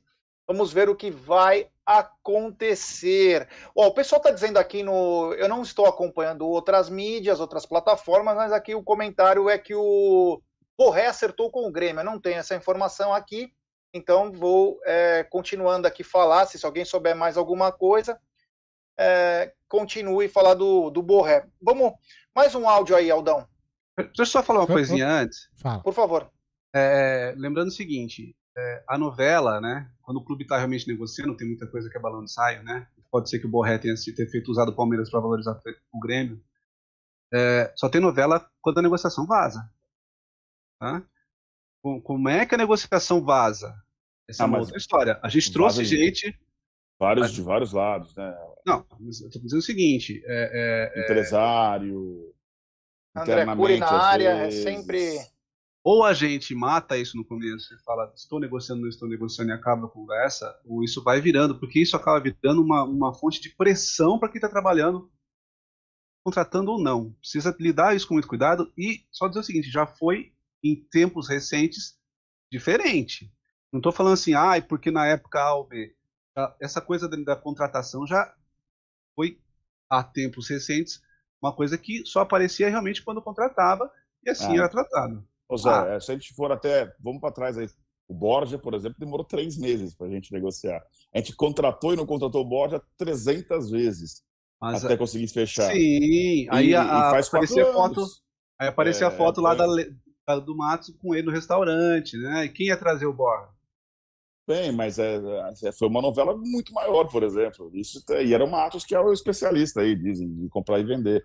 Acho que, acho que novela, é, como o Aldo falou, tem muitas que nem são, nem estão sendo negociadas. É um empresário solta, é esse babi aí que o Palmeiras negou, o Botafogo negou, e daqui uma semana alguém fala de novo, ou do, do, do verão vai para Inglaterra. O Palmeiras negou veementemente que não tem proposta da Inglaterra. Tem cara que solta, claro, não é que, tem proposta, que já está vendido. Quer dizer, como é que você, como é que você desmente um negócio desse? Só se for oficialmente você vai desmentir? É, é bom, desmentir isso. Peraí, vamos lá. Temos, mi, temos 1.030 pessoas na área e 950 likes. Rapaziada, vamos deixar seu like. Mais um áudio aí, Aldão, pra gente já entrar na outra parte de finanças. É, tem mais dois. Vou colocar esse, depois tem mais umzinho aqui. Depois a gente vai pra Coloca na sequência, vai. Vamos lá. Boa noite, é Edmilson e do estado do Paraná. É... Esse Borré aí, Borré não vai vir, né? O Borré ele desistiu mesmo, né? De vir pro Palmeiras, né? O Asteliano, tudo certo aí pro Asteliano vir. E o Danilo Barbosa já veio, né? Danilo Barbosa, Asteliano, tá chegando. Hoje já chegou. Vocês têm uma informação? Não de Edmilson, estado do Paraná. Quero saber se o Palmeiras vai contratar alguém, um jogador, atacante, o lateral, eles vai contratar.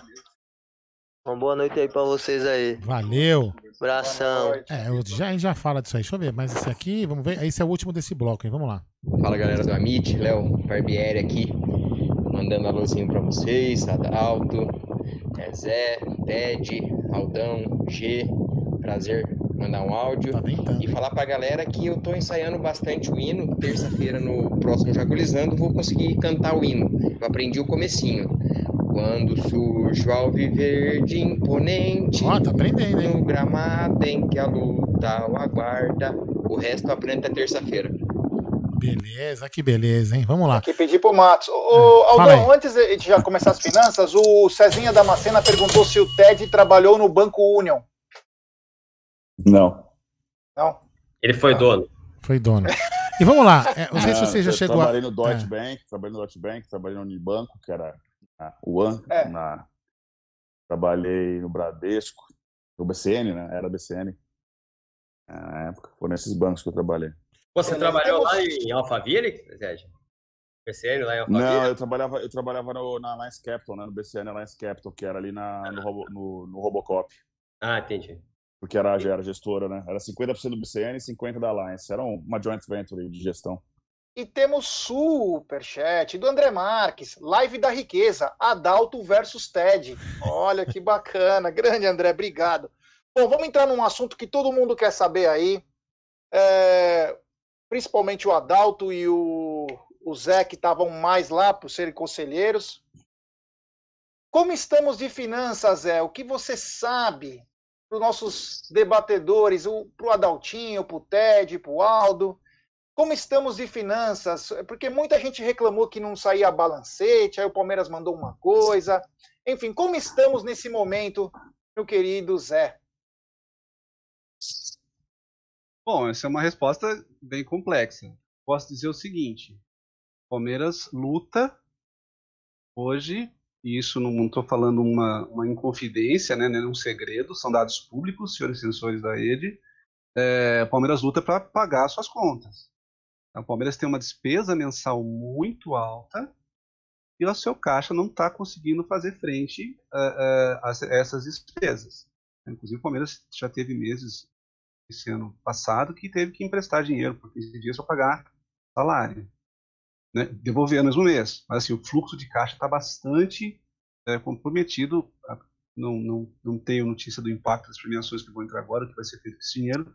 Mas, é, eu- em, em- em rápidas palavras, em 2019, 20, 20 pandemia, né? Que vai virar uma, uma grande muleta, mas não tem jeito Mas que teve 19 já, impacto. 19 já estava, né? 19 já tinha uma deterioração muito importante dos fundamentos é, é, da, da- da economia das finanças do clube. É muito importante.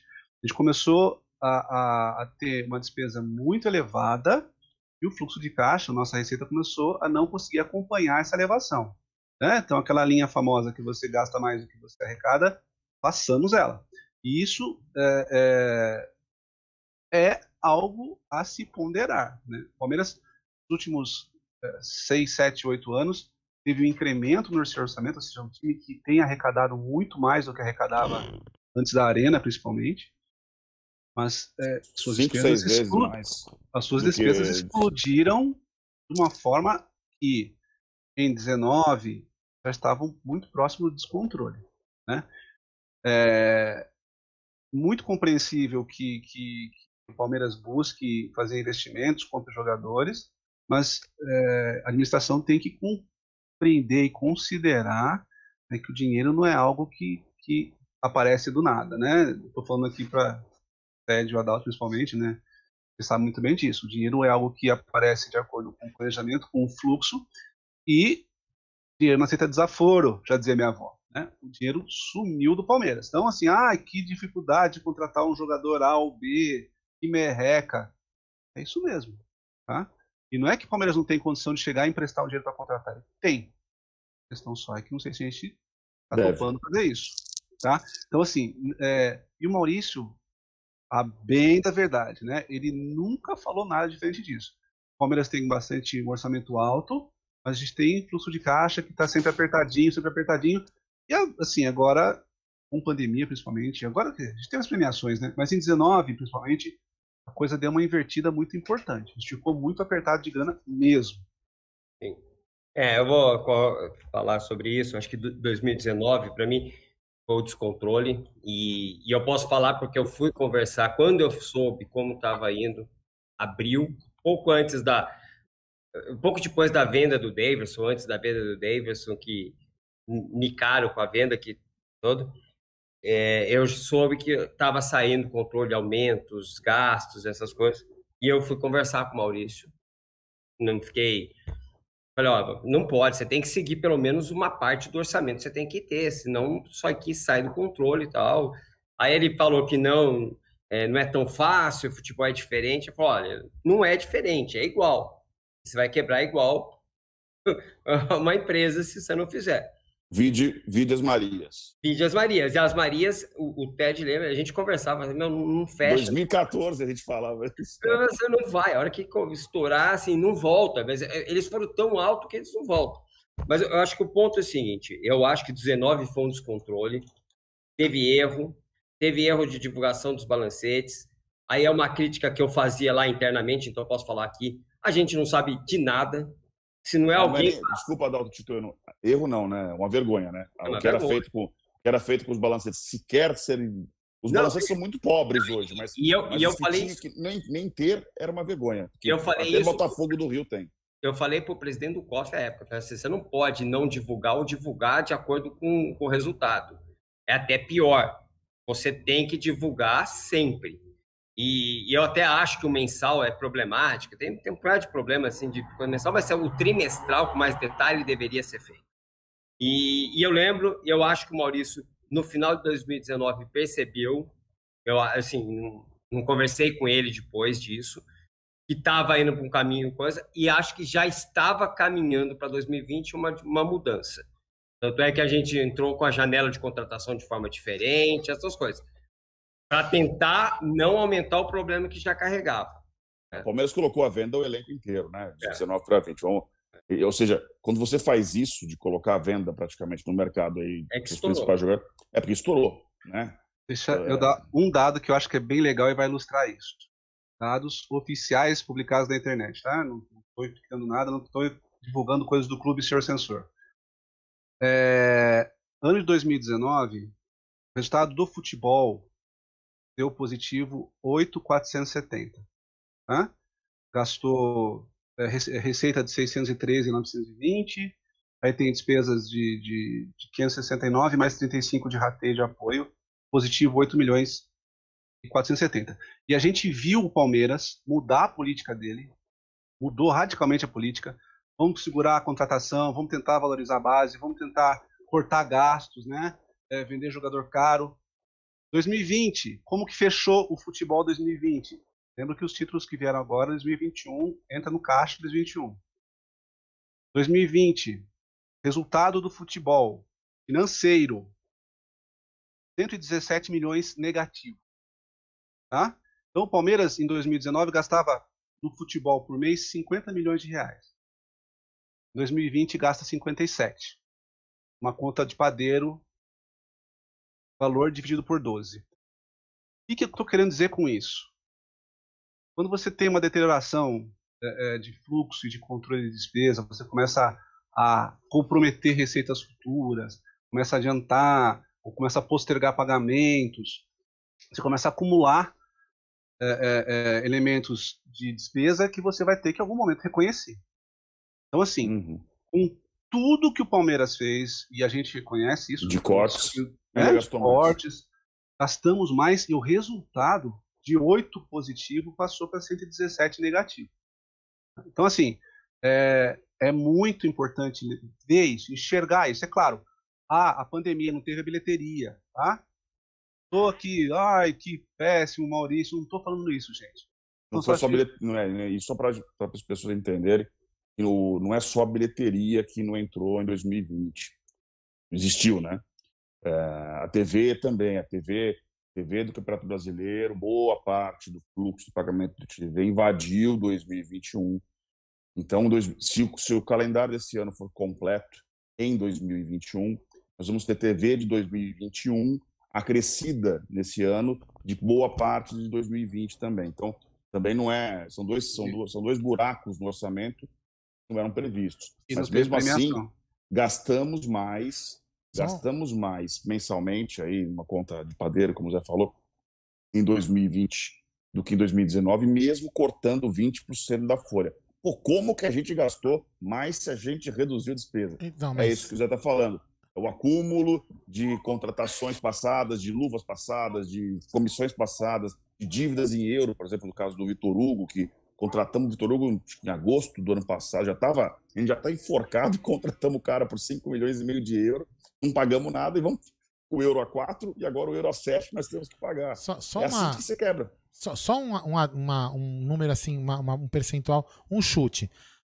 Estouramos 120, vou arredondar, tá? Pra gente fazer conta de percentual mais uhum. rápida, né? 120 pau foi o estouro.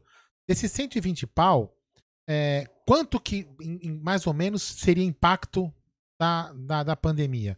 Porque aí, aí sim a gente faria um número mais ou menos real de 8 para alguma coisa. Porque vamos supor que a gente perdeu 80 com a pandemia. Então o estouro foi de, de 40 para 8 e não de 8 para 120. Isso é uma conta idiota minha. É, é, isso ou não? Eu acho que o estouro da pandemia foi maior que, esse, que o déficit que a gente acabou. Também acabou, acho. Entendeu? Foi maior. A questão o problema, é. O problema é a despesa. O problema foi a despesa. É. Então, o que, que a gente carrega? É, é aquela esse coisa... é o problema, exato. É o que carrega. É. Porque a gente Você gastou, como, como o Zé falou, gastamos 50 milhões em média em 2019 estava muito. A gente cortou despesas, quer dizer, mandamos os jogadores embora, vendemos jogadores. E aí continuamos gastando mais. 14 atletas, né? É. Isso. Então, assim... então e como é que gasta mais? Porque é isso que o já está falando. Você vai.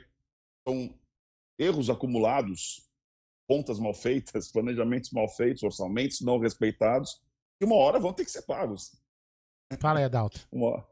Não, é, é, eu acho que esse, esse é o ponto importante. Assim, a, os contratos não vencem a cada ano.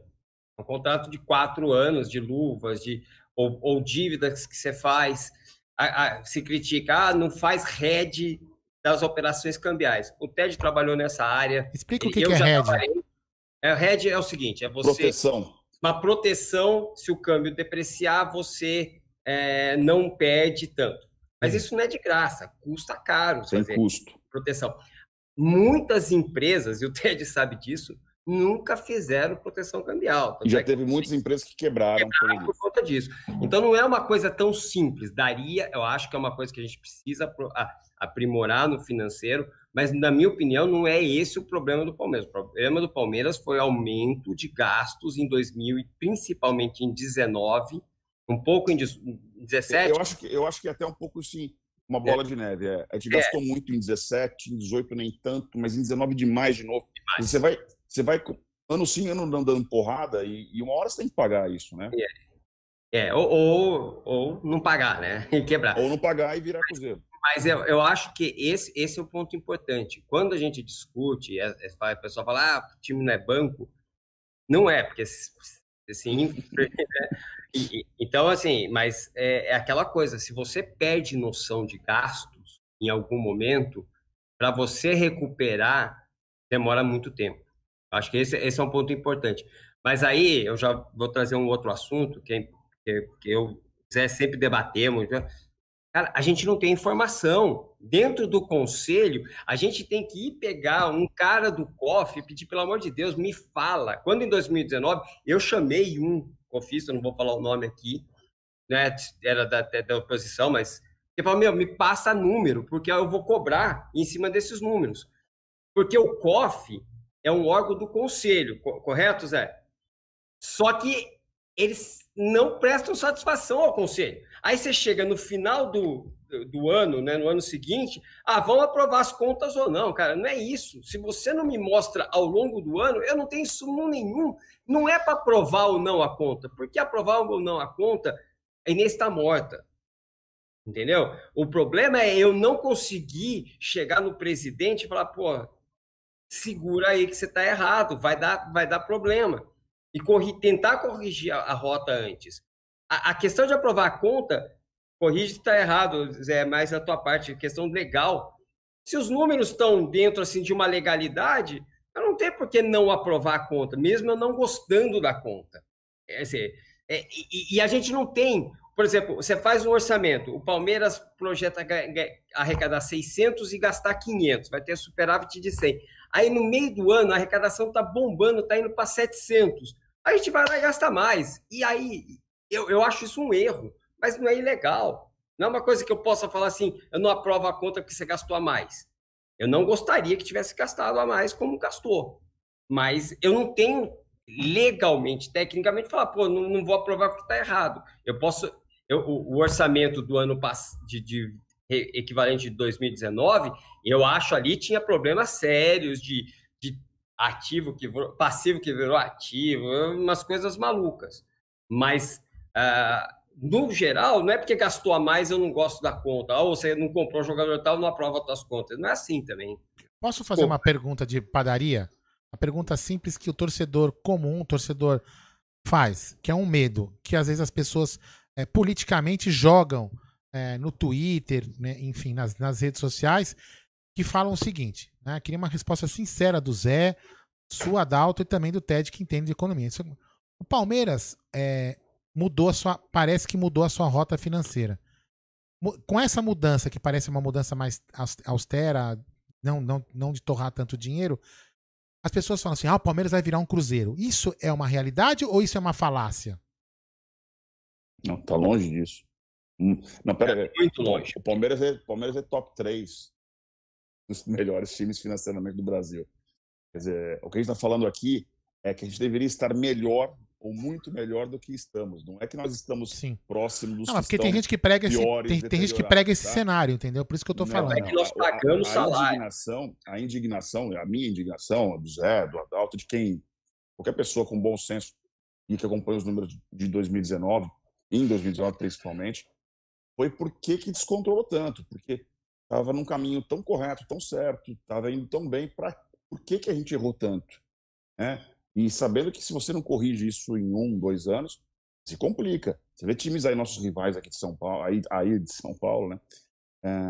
Estão é, na lama, cara. São Paulo, né, a gente acabou de falar, deu default do default. Ou seja, deu calote no calote. Ah. Um, devia um dinheiro, não pagou, fez um acordo, parcelou e não pagou. E está contratando jogador, um atrás do outro. Quer dizer, é o problema deles, tomara que se explodam, mas é, a gente não quer acontecer isso do nosso lado, é só isso. É essa a preocupação. Eu acho que é Ô, ô, ô, Zé, só um minutinho, só um segundo, deixa para senão eu vou perder aqui. Tem dois superchats e você já, você já fala aí. O superchat do Geek Mania, cheguei agora. Já falaram sobre o zagueiro Juninho? Não. Muito obrigado, Geek Mania. E um super chat do nosso querido LuizIssardi, que participou da live conosco, a live do membro, porque aí o Zé já pode até emendar no que ele vai falar com essa pergunta aqui que o LuizIssardi adora falar também sobre finanças. Ele diz o seguinte: por que no balanço de 2019 do social apresentava menos 23 milhões e agora apresenta mais 11? Porque surgiu a conta back-office com menos 59 em 2019 e menos 77 milhões agora. Obrigado, Luiz, pelo superchat. Zé, continua falando o que você ia falar e já dá uma sequência nisso aí. Eu ia dizer o seguinte, é, até é, bom a gente trazer esse tema, né? É, você apontar que tem preocupação com as finanças do clube não quer dizer que está torcendo contra, tá? Você está apontando e dizendo, olha, Sim, vamos lá, vamos lá, abra os olhos cadê a minha demonstração? Eu preciso saber o que está acontecendo. Isso que o Adalto falou é verdade.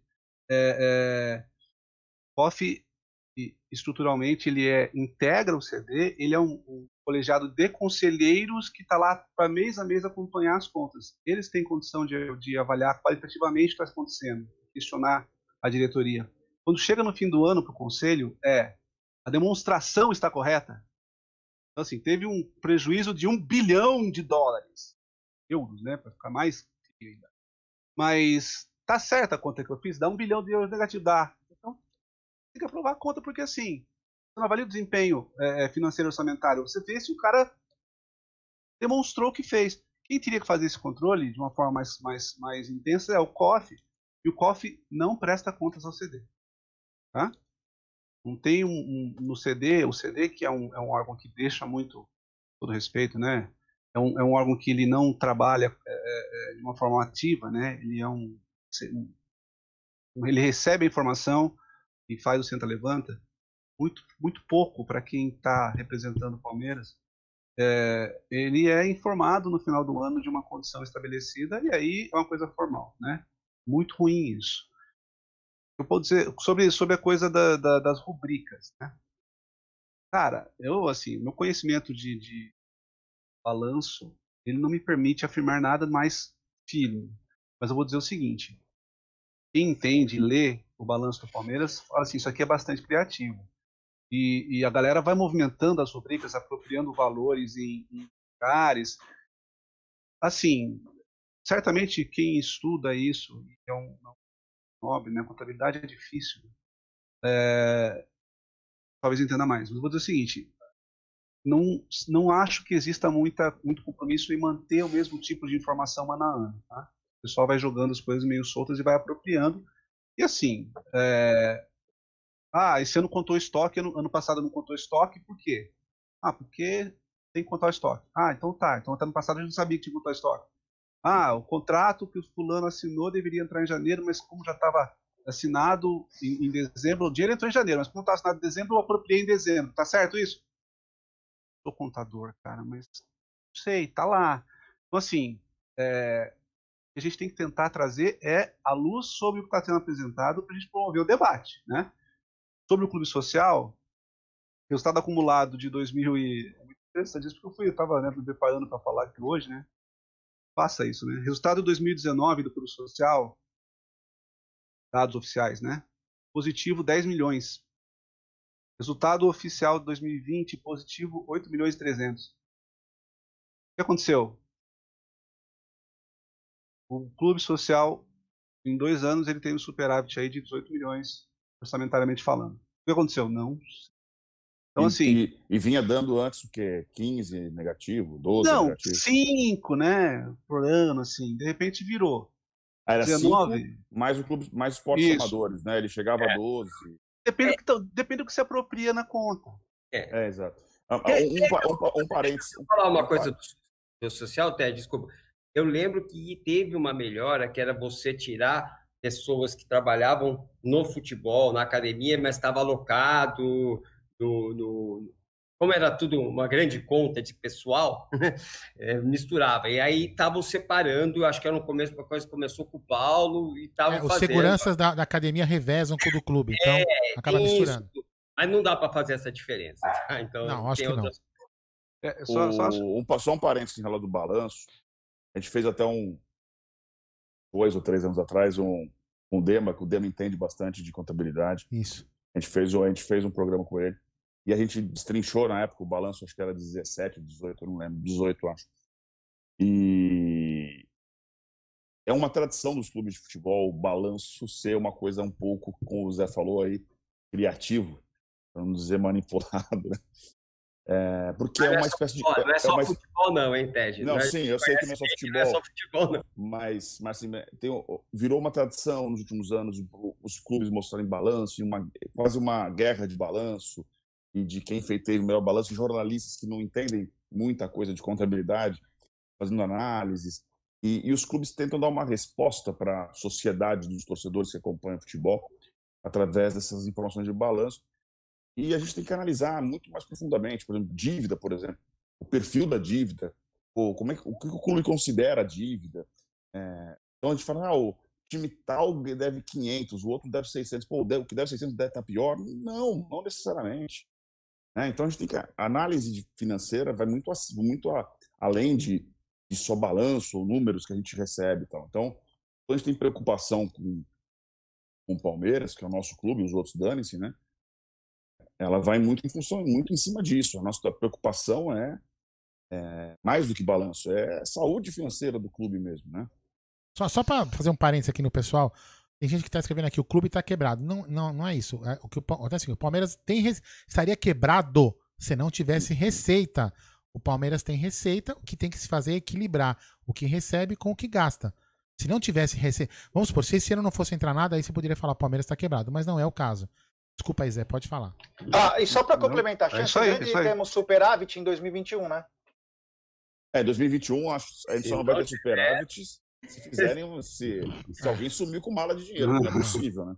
É. Porque todo o dinheiro que não estava previsto no orçamento de premiação caiu de uma vez só em janeiro, quer dizer, além disso, você tem toda a televisão que eu falei que acumulou, tem considerando que a, que a agenda de 2021 vai ser cumprida, vai ser é, encerrada em 2021 mesmo.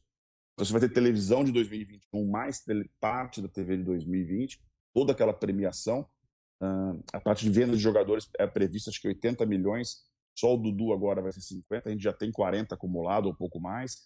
Então, a gente já passou do, do valor orçado em venda de jogadores. Então, o único buraco que vai ter no orçamento provavelmente vai ser de bilheteria do, do último semestre, é, que está previsto, acho que a partir de julho ou agosto, ter bilheteria no orçamento do Palmeiras. Então, é o único buraco que deve ter no orçamento. Fala aí, Zé. Então, não tem porquê. Esse ano tem que ter superávit. Não, eu só ia dizer o seguinte, que essa é a expectativa, mas é, lembrando o seguinte, e aí, cara, você começa a trabalhar em contabilidade, pensar nos números, você, não é que ninguém tá pessimista, nada disso, cara ok, o dinheiro vai entrar, vai equilibrar as contas, mas a gente tem que olhar, ter o olho muito fixo no quanto a gente está fazendo de despesa e receita no clube. Então, a gente não pode contar com premiação todo ano. Campeão todo ano, tomara que sim, mas não é assim que acontece normalmente. É, menos não nesse nível, né? Tem que ter o olho nisso. Então, assim, toda vitória é bem-vinda, todo dinheiro é muito bem-vindo. A gente tem que trabalhar, a meu ver, nos fundamentos das finanças do clube, para a gente garantir uma estabilidade para o clube. E quando vier a vitória, esse dinheiro entre, a gente possa ir é lá e contratar. É Isso, vai lá e contrata o cara mais fodido da América Latina. Hoje, o cara que vai gastar 20, 30 milhões de euros, você paga à vista no cara.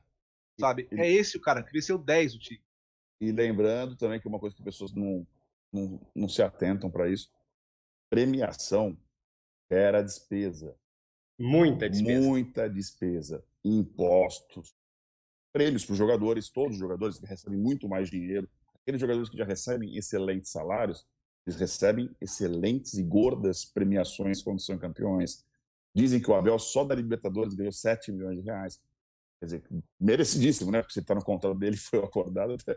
Mas é. Então, ela, a, o sucesso também gera. Ele gera receita, mas ele gera despesas também. Então, aqueles 250 milhões não estão lá num cofrinho, no cofrinho do Maurício, na salinha dele, que ele pode abrir e sair gastando. Não, já foi, tchau. Eu, eu quero, eu quero fazer dois pontos aí que é, que, é, que é importante. Assim. No primeiro é sobre esse negócio de premiação. O Cruzeiro ganhou a premiação da Copa do Brasil em 2018. Começou o ano vendendo o Arrascaeta por uma bolada. Chegou no fim do ano não existindo mais. Essa história que ah, o ganha que vai pagar a conta é, é levitar puxando o próprio cabelo. O Aldo, coisa não entende, mas ele não sai do chão puxando o próprio cabelo. Não, não, adianta, pode tentar, não vai dar certo. É, como você está enxergando, André Bocelli? Como você está enxergando isso? É, é apelou, apelou. apelou mas, apelou. Aí, mas esse é um ponto, eu acho que é importante. O segundo, para que o pessoal que questão de quebrar ou tá quebrado ou não, eu acho que não, tá longe disso.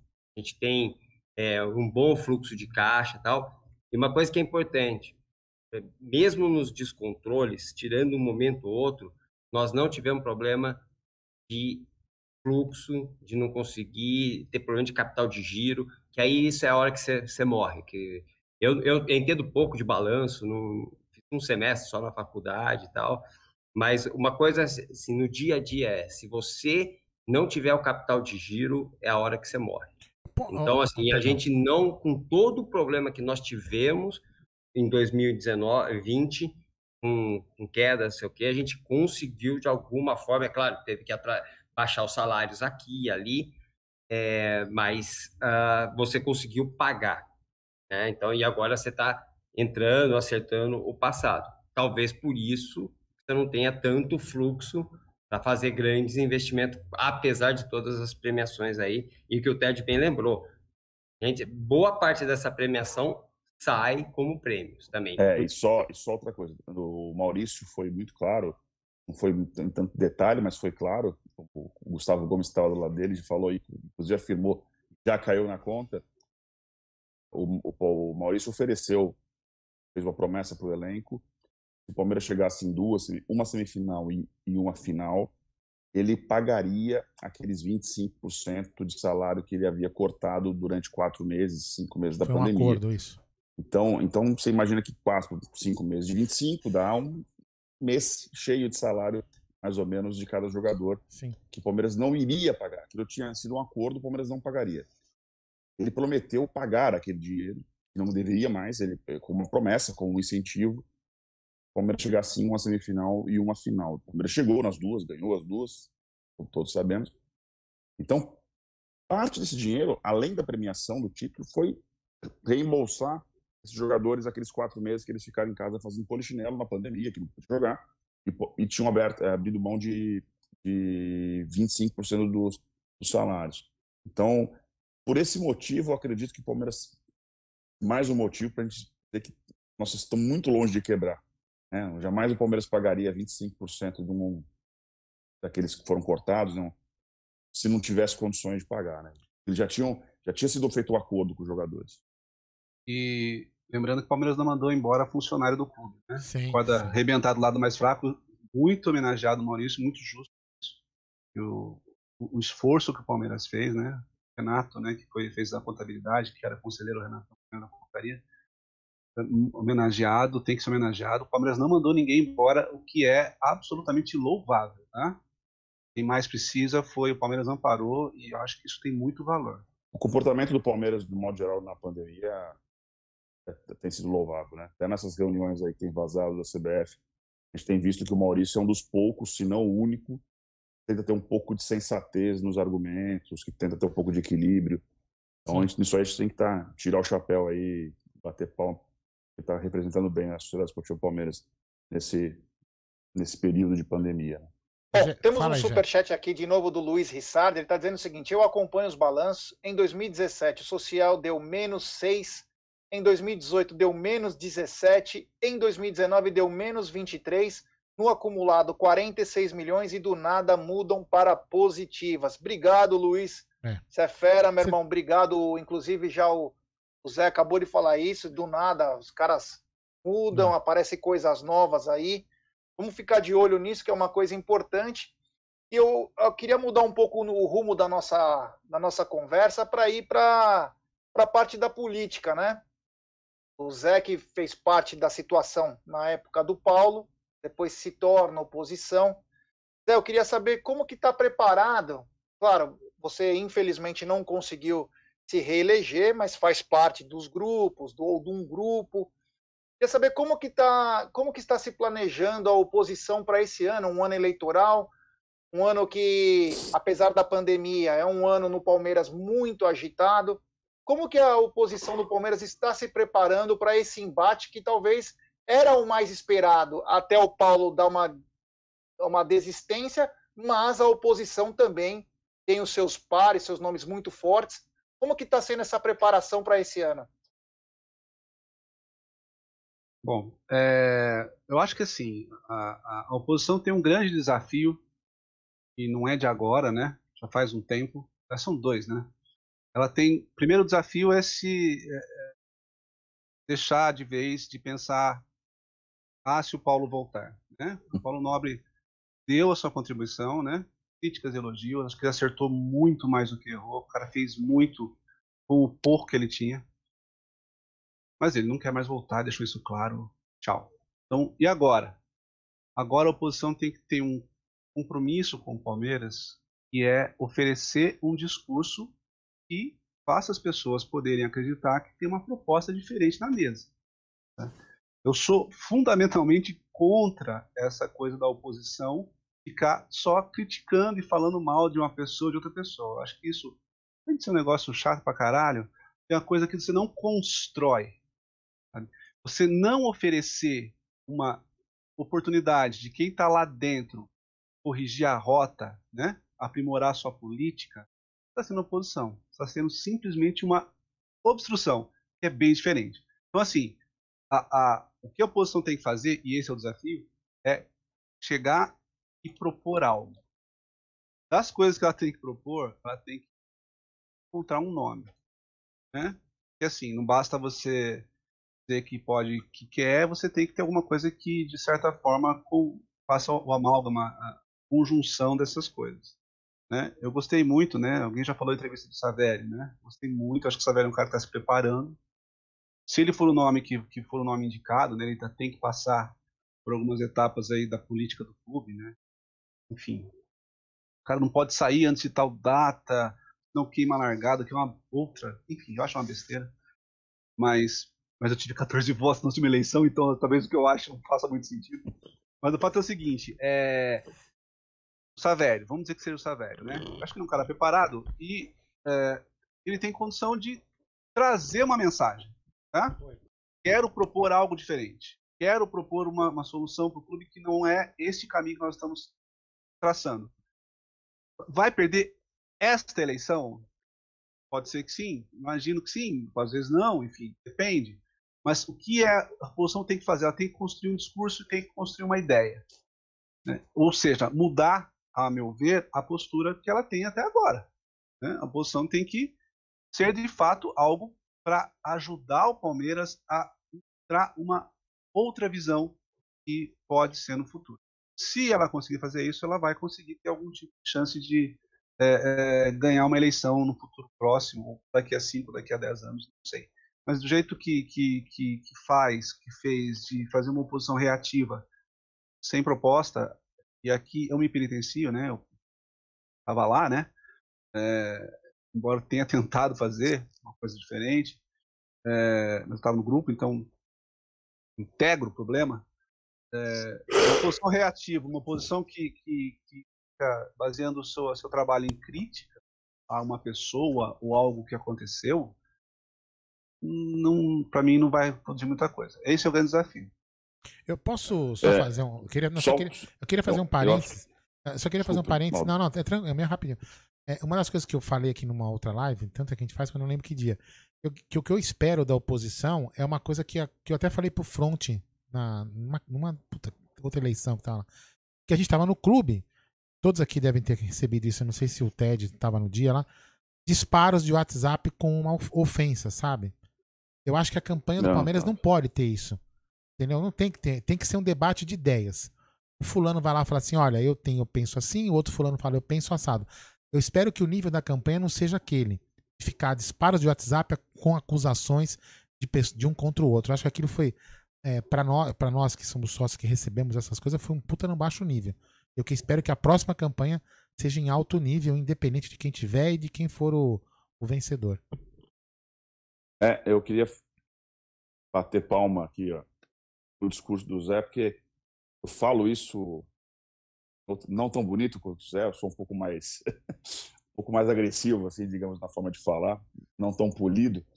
Eu falo isso para alguns amigos da, da oposição desde, desde o Paulo passou a caneta para o Maurício.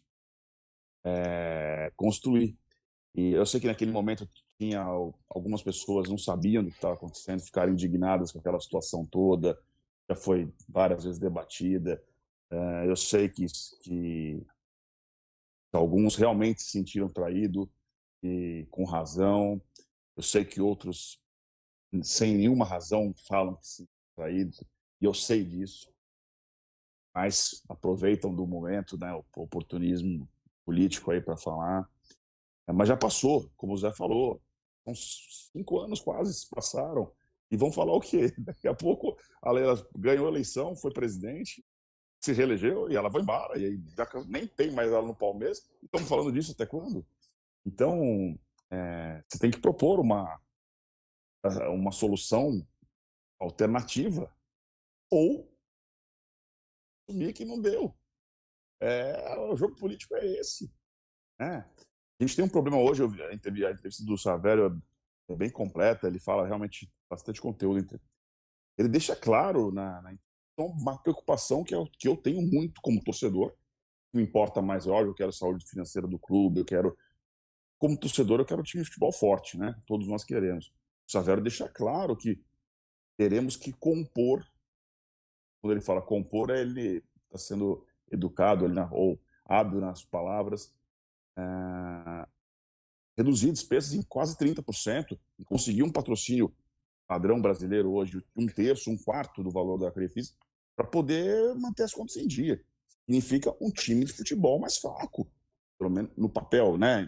A gente sabe muito bem que futebol não é não é que o cara ganhar mais que ele é melhor. Então a gente tem que ter essa consciência e, e se a oposição não e firme nisso, mostrar qual o plano de atuação em caso de vitória, fica isso que o Zé falou, passar ofensas e xingar e traição e não sei o quê. Falta Paulo Nobre, que não vai voltar, e, e não fez oposição nenhuma. Né? Tem a eleição, ela vai ganhar. Foi só barulho. Então eu espero mesmo da oposição, como torcedor, como sócio do clube, tenhamos uma oposição construtiva né, dessa vez. ah, e que bola para frente, né? O que, o que aconteceu, é, se indignados ou não ficaram na época, alguns, muitos, até amigos com razão, já foi. Eu posso só falar mais uma coisinha sobre isso? Pode. Pode falar o que você quiser, irmão. A live é sua, a live é sua hoje. Não, não é, não é uma, não é uma, é só uma coisa assim. Eu, eu falo isso porque eu, eu falo isso pros caras. né? É, quando houve a, a, a votação no conselho, eu falo isso assim, não é porque puta como o cara é podão, não é isso. cara. É, é como eu penso, que tem que ser. Quando houve a votação no conselho para o conselho deliberar se a Leila era ou não só a Leila. Eu estou personalizando porque né, a Leila e o Lamarck né, eram, eram sócios ou não desde 1900 e Mustafa com rolha. É, eu fui o único conselheiro que subiu à tribuna e defendeu o relatório do jurídico do clube assinado pelo Guilherme e pelo Zanota, hoje vice-presidente do Palmeiras. O Gui Pereira, né? Isso, Guilherme Pereira. Eu defendi o relatório. Falei assim, eu tenho plena convicção que a Leila e o, o Lamáquia não são sócios do Palmeiras desde tal data e aqui está o parecer jurídico dizendo que não é. Então, assim, o clube tem que prestar atenção nisso. Eu defendi esse ponto de vista, né? Assim como subiram outros conselheiros e falaram assim, a gente não tem que pensar nisso, tem que pensar no dia do clube e pá, pá, pá, pá, pá. E aí foi uma votação daquelas de arrasa quarteirão. A gente tem 30 e poucos que 90, votaram- 90 10, né? enfim. É, assim, eu perdi quase tudo que eu fiz no conselho também. Mas enfim, tanto faz. Votei com convicção. Acabou a eleição, né, essa, essa votação, entraram os conselheiros novos, entre eles a Leila. Eu fiz questão de chegar para ela e falar, primeira coisa para ela, eu tinha feito reunião com ela na, na- antes, né, na, na época ainda de... Antes, bem antes, tinha conversado com isso, né, a conheço. Falei, cheguei falei, Leila, o pessoal vai te falar, então eu te conto já, né? Eu fui o único conselheiro que a tribuna, né? Inclusive foi uma honra aquela tribuna que o Mustafa nunca sobe a tribuna, ele estava bem do lado do palanque, você lembra, Dado? Do ladinho, eu falava assim do Mustafa e apontava, colocava o dedo nele assim. né, que ele não deveria. Enfim, é, eu falei contra a sua associação, mas agora o conselho votou pela sua entrada. Então o Palmeiras votou pela sua entrada. Seja bem-vinda. Faça um bom trabalho.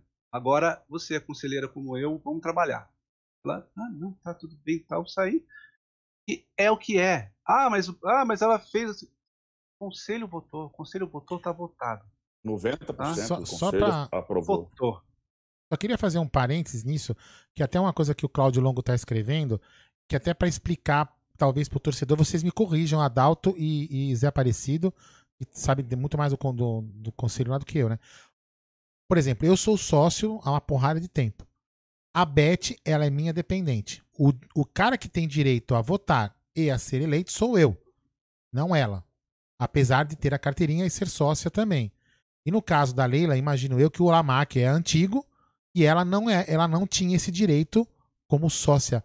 Como é como só, não é como sócio, como que fala? Como dependente É de uma amigo. máquina, como como não. Não, como sócia, é sócia. Ela não. É, Não, não, não, não, não, é mas se ela fosse, dependente. não, se ela fosse dependente do Lamáquia, dependente. ela não pode ter direito à eleição. Então era aí que tá, então só pra galera entender. Por mais que se ela fosse dependente, como por exemplo a Beth é dependente minha, ela não pode e não tem direito a nada, em votar e nem nada. Ela é apenas dependente do ela é gambá, titular. né? Também, ela é também tem, gambá, também tem esse detalhe, entendeu? Também tem esse detalhe. É, da, é que da lei ela tinha, ela tinha quando, a, quando a Crefisa entrou 2015, ela foi presenteada, foi matéria de jornal, Sim. matéria de saiol, um título do Palmeiras, datado daquela época, 2015, que não daria a ela direito de estar nesse processo como ela está hoje, adiantada. E aí naquela confusão de 2016, que foi uma grande confusão, onde o presidente da época foi o grande responsável, queira a turma dele ou não aceitar. O Paulo realmente fez muita lambança naquela relacionamento com a, com a Crefisa daquele ano, a ponto de a gente ficar quatro meses sem receber dinheiro da Crefisa, ele pagando dinheiro do bolso dele, é, para pagar fluxo de caixa do Paulo. Sabe, foi uma bagunça. A gente estava em 2016, o último ano de mandato dele, já tinha, tinha bagunça ainda. E, naquele, e o resultado daquela bagunça foi ele pedindo para o Mustafa dar um jeito. E o Mustafa deu um jeito.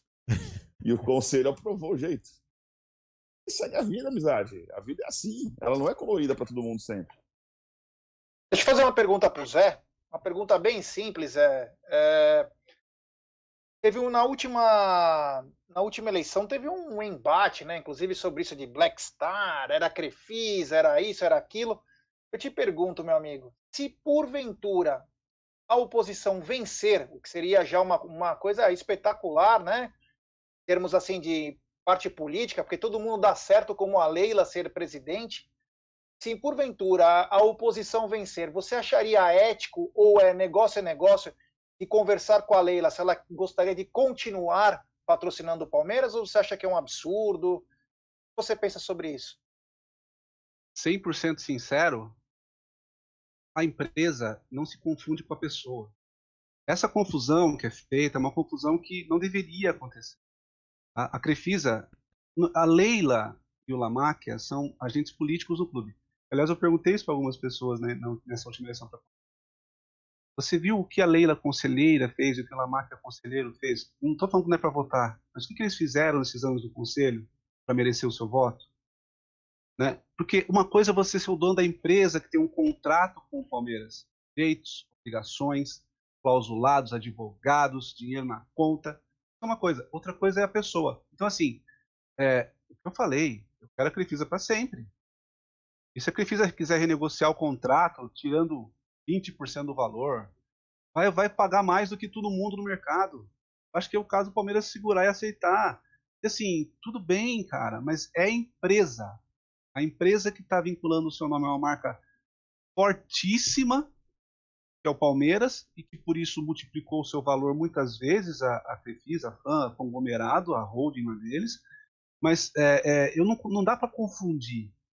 Eu acho que são coisas muito diferentes. E eu, pelo menos, não é que não dá para confundir. As pessoas, na hora que vão falar o discurso, você mistura e você confunde um com o outro. É normal é- confundir, mas não, Não pode ser. ser, não pode Mas não ser. deveria ser. Sabe? Eu- E Desculpa, Zé, interromper, mas acho que esse acho que é um ponto importante que a gente infelizmente não conseguiu evoluir no conselho, acho que não tinha interesse de ninguém, que é tudo bem, ela ela ganhando. Ela é a nova presidente. Ela é a dona da empresa, ou acho que ela não é a dona, dona é o Lamac, ela é a CFO, agora eu não CEO. CEO, CEO, desculpa. Como que se dá as negociações, quer dizer, a presidente do Palmeiras negocia com o presidente, da, com a CEO da Crefisa, o próximo patrocínio. É, é- é claro que no no mundo perfeito. É, vai- na- aqui, aqui não funciona assim, você Mas sabe. no né? estatuto no da- fair, no fair play financeiro, no fair play financeiro, uma coisa que tem, uma, uma das regras do fair play financeiro é que É. num caso desse, num caso desse, se um executivo de uma empresa for também o executivo do clube, eh, essa empresa não pode ter uma participação acima de 10 ou 5%, acho que, do orçamento do clube. Mas ela pode se seja ausentar. a mesma pessoa. Quando é a mesma pessoa, tem que se ausentar. Mas no Isso. caso da Crefisa, ela teria que se ausentar. Ela, ela não poderia mais ser CEO da Mas eu acho que pela Crefisa. própria Crefisa ela não poderia. Eu, eu li, Eu acho que ela não pode, acho que até por questão do sistema financeiro. ela não pode. Ela, ela não, ela teria que se ter ausentar da ela vai ter Crefisa. que dar um- ela vai É. ter que dar um. Mas o Palmeiras Justa tinha que ter evoluído nisso. A gente Não, sim, tinha sim. que ter. Mas a gente nem discutiu. Eu deixo só uma Porque- pergunta. Eu deixo só uma pergunta sobre isso. Pra gente ver, porque a gente fala, ah, mas ah, papá, pensa se essa coisa do empréstimo tivesse acontecido. Ela é eleita presidente, essa coisa do empréstimo, né? Ah, a Receita bateu dela. lá. E que- o que significaria isso, né? E haver um buraco muito maior, né? Olha isso, né? Então, assim, a gente tem que pensar, a gente tem que tentar entender, né? E longe de mim querer censurar a conduta de qualquer pessoa, mas é, aparentemente, salvo o melhor juízo, né, o advogado falando, mas salvo o melhor juízo, existe um conflito que está latente. Né? E a pessoa que faz o cheque, recebeu o cheque na outra ponta da mesa, É, essa, essa questão da dívida é uma questão importante. Não é pela dívida só, mas é a maneira como ela surgiu, e aí para mim mostra as falhas de, de compliance, de gestão que o Palmeiras teve desde o começo, e, e foi em 2015 o primeiro negócio desse. A pergunta que o Ted fez pro, pro, O Matos. o Matos mostrou também que já existia esse tipo de conflito lá atrás, que a compra do Roger Guedes e do Mina. do Mina Foi e do dos Mina. argentinos e, É. A sexta, e ninguém sabe se, se compensou, se não compensou. Assim, O problema é bem mais complexo, mas assim, da dívida, eu já expressei aqui, já votei no conselho, é, então não tenho problema nenhum. Eu acho que a maneira que ela foi transformada em dívida sem ter nenhuma compensação para o Palmeiras ou redutor por disposto já de, de imagem que os atletas tiveram, coisa desse tipo, acho que foi ruim, tinha que ser repensada, mas eu nunca, e o Zé sabe disso, a gente conversou bastante disso, eu, eu sempre falei, olha, o Palmeiras tem culpa também. Porque a, os nossos controles falharam. Os controles do Palmeiras falaram, assina aí que isso vale como marketing, porque era interessante aceitar. E isso começou em 15, em 16 teve Porquinho, porquinho voando. É, essas é, é, é meia, põe na meia também que ele fisa e contrata um jogador. Era assim que Contrata-. Então, assim, e aí tinha essa contraparte. Quando você fala, e eu gostei que o Savero falou isso na entrevista, pô, já tinha, e eles tinham apontado. então, os nossos controles não funcionaram. E aí esse é um problema que o Palmeiras tem. Melhorou muito, mas ainda tem. Controles desse tipo. Olha, bandeira amarela, bandeira vermelha, isso não pode ser feito. E depois que foi feito, é uma tragédia para arrumar. E o Palmeiras, se ali não aceitasse o contrato, o Zé entende mais de direito, mas eu perguntei para alguns advogados, cara, a gente podia tomar um processo também, porque nós assinamos, entendeu? A, a- a gente, além de brigar com a patrocinadora, a gente podia falar assim, pô, mas vocês são corresponsáveis, vocês assinaram um contrato que tinha um problema. Então, tem, tem várias coisas que foram envolvidas. Se a gente não trocou o contrato lá atrás da maneira correta, e eu acho que a renegociação foi feita de uma forma errada também, mas nós, nós não fomos pato nesse processo, não. A gente errou desde o começo. Agora, deixa eu fazer. uma- Eu queria ter feito essa pergunta antes, mas de repente não achou o momento. Agora que vocês falaram desse negócio da dívida. Esse, essa dívida, ela tem um impacto, porque também é uma outra preocupação dos torcedores. Os torcedores falam isso. Eu, eu não entendo muito de finanças, obviamente, né? O senhor me dá aula, né, Adalto? Mas enfim. Essa dívida com a Crefisa é algo. É, é algo. O valor é, é o valor é alto, né? Mas é algo que quebra o clube ou é uma coisa que a gente paga com tranquilidade? Isso que, é, isso que, é, isso que eu acho que é importante falar, porque é- isso é, uma, é, um, é um mito, entendeu? Que a pessoa fala. O que, que você fala, Adalto? Só para só para lastrear É. essa, essa dívida, esse acordo que foi feito lá em 17, ah, dos 120 milhões, que virou 150, com o 160, que sei teve lá. jogador, é, é. Ah, essa é lastreada no contrato do jogador. O jogador, em média, o contrato do jogador de futebol, quando, é, quando tem investimento, assim, direitos econômicos, ele é um contrato de cinco anos, né? depois do quinto ano, no quinto ano, se o até o quinto ano, o Palmeiras vender o jogador, o, o dinheiro da venda do jogador será para cobrir o principal mais juros. eh, do valor emprestado pela Crefisa. Eh, se for acima, o lucro é do Palmeiras. Se for abaixo, o Palmeiras, essa diferença, o Palmeiras tem dois anos de carência para pagar. Se o jogador, depois de cinco anos, não foi vendido, usamos cinco anos, acabou o contrato, ele está livre, foi para PQP, ah, e- ah, o principal, mais juros, tem que ser pago em mais dois anos de carência. Então a gente tem que entender isso, dizer, pegar o contrato médio desses jogadores, foram contratados, o tempo médio, né, o durante desses contratos, e, e saber que provavelmente devem estar estourando aí mais em 21, 22, esse ano e o ano que vem, mais dois anos. Ou seja, a explosão, entre aspas, do, do grosso desse valor vai cair no colo do próximo presidente. Coincidentemente, é quem está nas duas pontas da mesa. O, a o Adalto, o Adalto conseguiu colocar um clone dele aqui no bate-papo. Ele falou assim: vende o clube, paga o estádio pra nós primeiro, depois a gente vende o clube. O estádio, o estádio é do clube. Então paga o estádio, depois você vende o clube. Fala aí, Adalto. Fala dessa dívida aí. Não, eu, eu acho, eu, eu coloco a dívida da seguinte forma. É, do ponto de vista de fluxo de caixa, não tem problema no curto prazo, porque você não paga nem os juros e nem o principal. Eu acho um erro, acho que já devia estar pagando juros, já falei isso, tinha mandado uma sugestão de como ser feito, tudo. Com fluxo de caixa fo- com fluxo de caixa aqui. É, mas quando. Mas Você vai se, pulando. se a gente tivesse feito isso desde 18, Sim, mas a gente tinha empurrando. gasto menos. É, é aquelas coisas. Mas, a tudo gestão de futebol é populista, quer ter É, espaço para contratar é mais um populista. Lucas Lima. Mas eu, eu acho assim que, que, que não é um problema fluxo de caixa, que é o que eu falei que mata a gente, capital de giro, no curto prazo. Mas você vai ter que pagar. Né? Em algum momento, é assim, a dívida é você passar para a próxima geração o gasto que você fez hoje. Então, então, é isso que a gente fez. Alguém vai pagar, a próxima geração. Pode ser o próximo presidente, pode Vai ser a ser o geração próximo presidente. é isso. Você está antecipando um consumo do futuro com dinheiro que você não tem.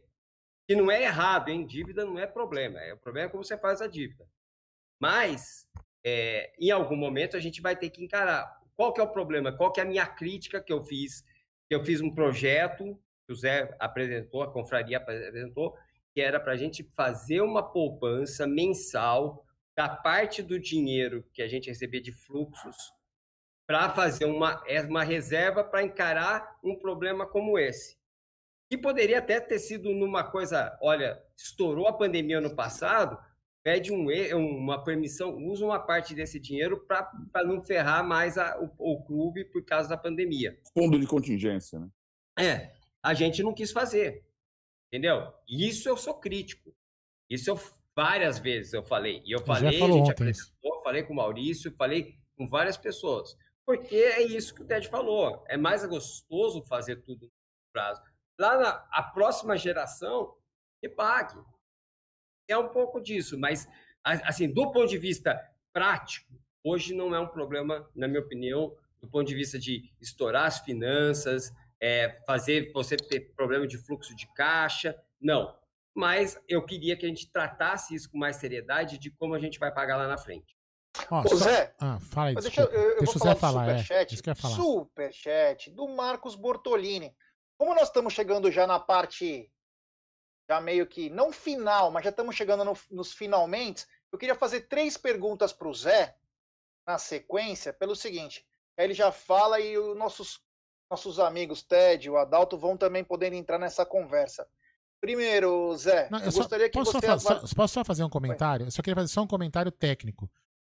A venda do terreno da Sociedade Esportiva Palmeiras ela é tecnicamente, para quem compra, uma bosta, porque o poder construtivo daquela área já foi usada no estádio. Então aquele terreno, apesar de valioso, não vale nada para construir. Se você for desmembrar aquele terreno, você vai perder metade do terreno. Então aquele terreno, em tese, Do clube, você está falando. do clube. É inviável você vender. Entendeu? O que, se, o que se pode fazer, eu estou falando aqui pro Felipe, o que se pode fazer, Felipe, não que ele não tenha razão, é de repente separar as administrações, mas a venda do terreno é um mico. É isso que eu estou explicando, mas toca aí. Ô, Desculpa. Zé, então eu vou fazer três perguntas para você e nossos convidados podem entrar também para debater com você, conversar. Seguinte, queria que você avaliasse esses cinco anos de gestão do Maurício. Você pensa sobre esses cinco anos? Gostaria que você me falasse se você acha que o clube de campo é subaproveitado. E, e essa daí é, é até um pouco complicado, né? Com esse aumento de condomínios em São Paulo, né? Acaba atrapalhando o crescimento do clube social. Se você teria algum tipo de pensamento, algo diferente para é, para o clube social também, para começar a alavancar de novo receitas. Bem, é, cinco anos do Maurício. Eu acho que o Maurício, o Maurício Gagliotti, ele acabou é, entregando menos do que ele poderia fazer. Isso tem uma série de razões. Tá? Pô, o cara acabou de ser campeão de Libertadores, está falando isso. Porra, calma. Tô querendo dizer o seguinte. É, ele recebeu um clube redondo, rodando de uma forma absolutamente lisa, uma sobra que nos permitia apresentamos formalmente são construtiva. Apresentamos formalmente, olha, vamos fazer esse negócio, fazer essa reserva é, é, para segurar um dinheiro para as vacas magras, precisamos pensar nisso. E houve uma, uma, uma erosão dos fundamentos é, financeiros do clube nesses anos. Né? A gente teve um pico de avante, a arena virou o show da vida durante anos, todo mundo queria na arena, não dava, ficava sempre lotado. Quando começou a cair, o avante começou a despencar, o nosso gasto continuou a aumentar e a gente, o Maurício vai entregar. O Maurício não foi vitorioso, o cara ganhou Libertadores, Copa do Brasil. Estou falando isso. Estou dizendo o seguinte: é, os fundamentos do clube para ele ser sustentável hoje, a meu ver, eles estão menos, é, é, é menos estabelecidos. É muito mais fácil daqui para frente o Palmeiras indicar para baixo do que ele manter ou subir. Eu não estou falando isso assim porque eu não estou torcendo contra, porra. Estou falando porque a gente viu os números.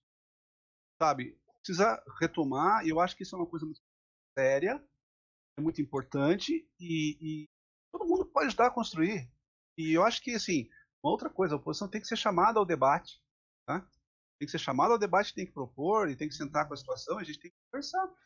Porque, assim, Palmeiras Palmeiras, eu vou repetir, e não estou sendo demagógico, sabe? É, é, uma conversa meio. Eu aprendi a torcer Palmeiras na Avaré, pô. Eu ouvia no rádio AM.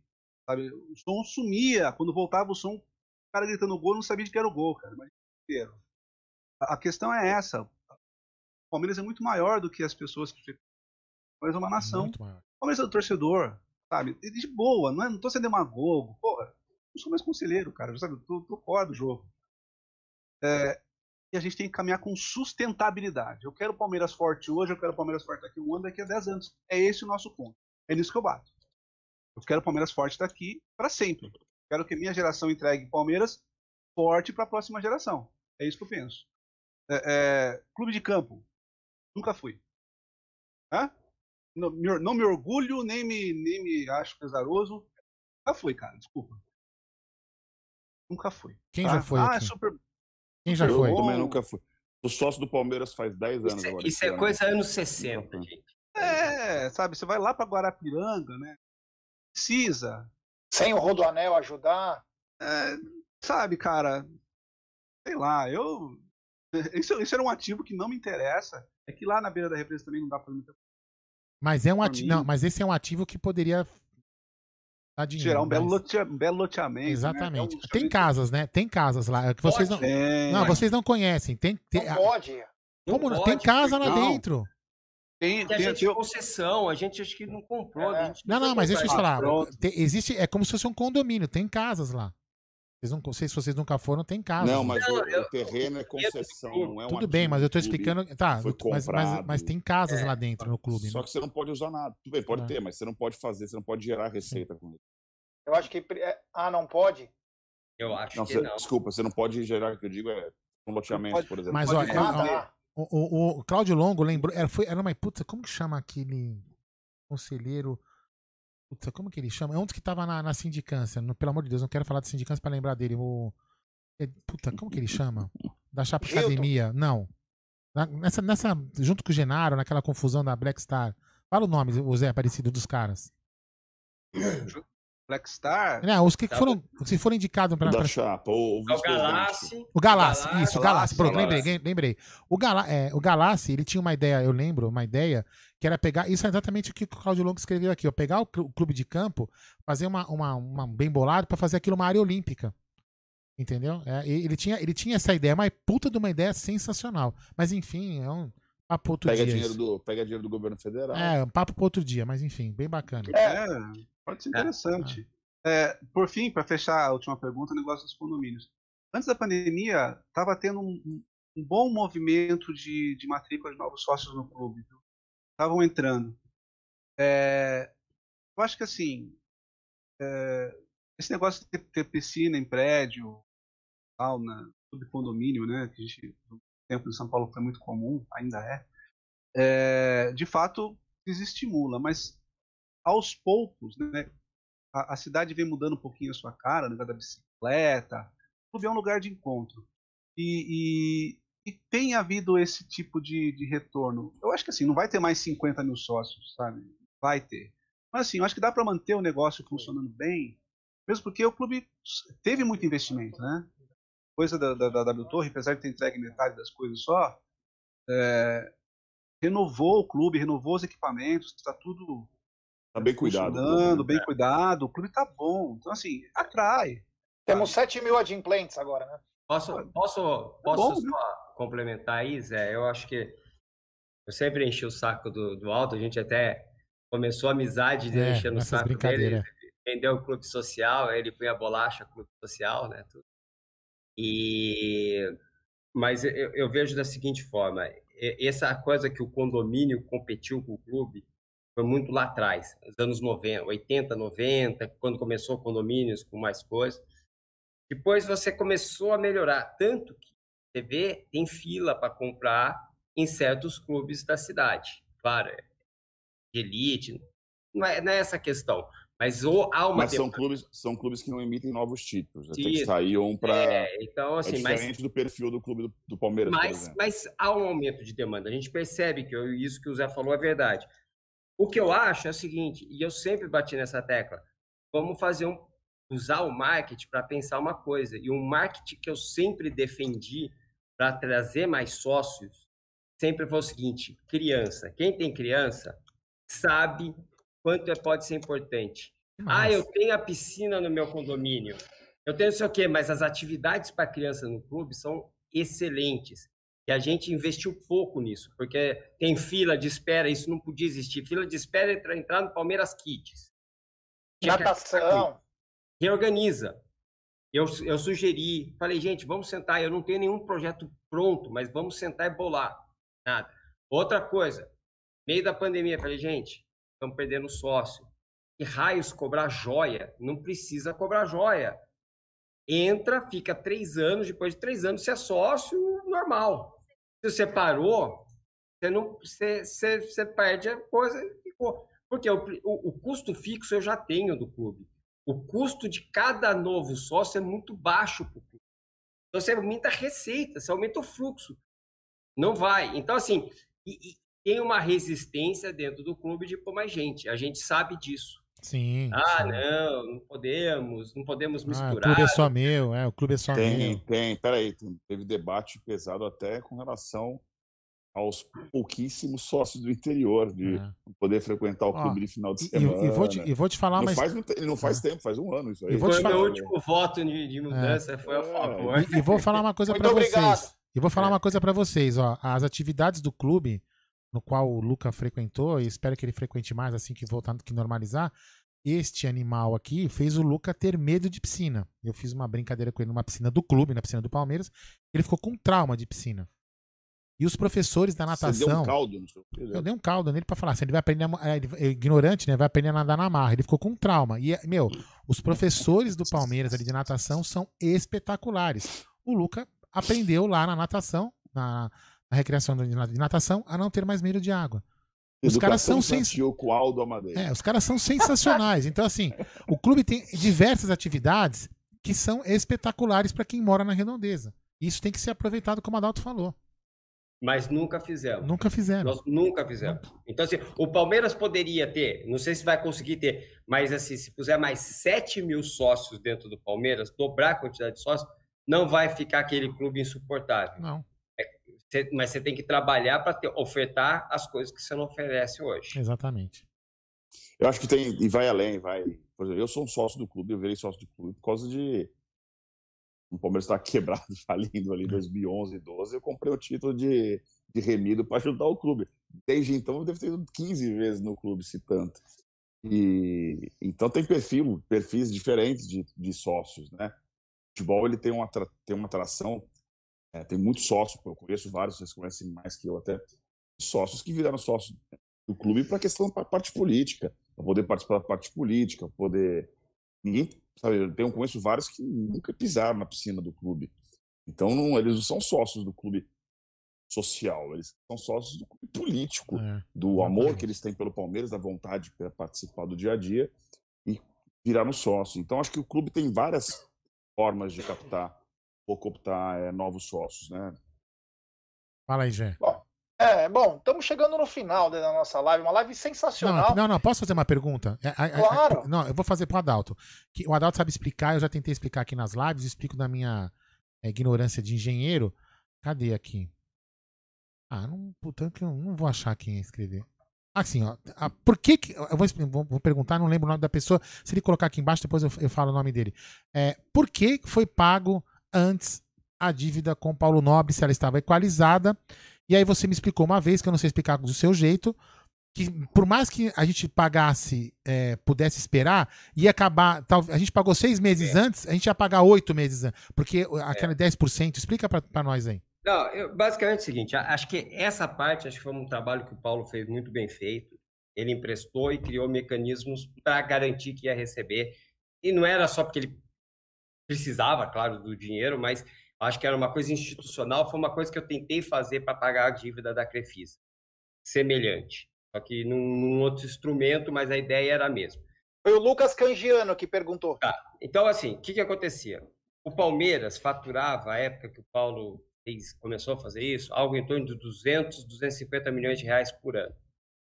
E ele emprestou automaticamente todo o recurso que entrava no caixa do clube, patrocínio, etc., venda de jogador, você pegava 10% daquilo, então você pagava, pegava 25 milhões e punha no fundo que ia pagando o que o Paulo tinha eh, emprestado.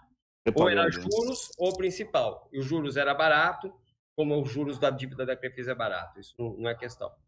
Só que o que aconteceu? A gente foi vítima do nosso sucesso. Como a gente aumentou a arrecadação de 250, passou para 500, automaticamente, o que, que a gente começou a fazer? A pagar, em vez de 25 milhões por ano para o Paulo, 50 milhões por ano no Paulo. Quando foi para 600, passou para 60 milhões. O que acabou acontecendo é que ah, eu achei um erro, falei que não precisava ter pago antes, etc. Então não, Foi político, né? foi político, mas não é, na minha opinião, essa celeuma toda de que o seguinte, olha, pagou antes e tudo errado.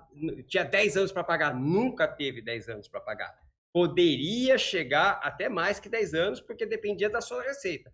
Como a gente arrecadou muito, nesse mesmo período a taxa de juros também caiu, e, a- e o, e o empréstimo era numa taxa de juros que caiu, o que, que aconteceu? Você conseguiu pagar mais rápido.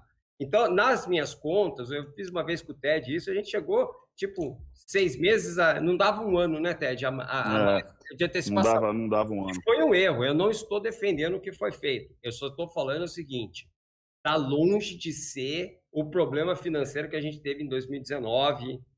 O nosso problema de 2019, 2018, 2019 foi excesso de gasto.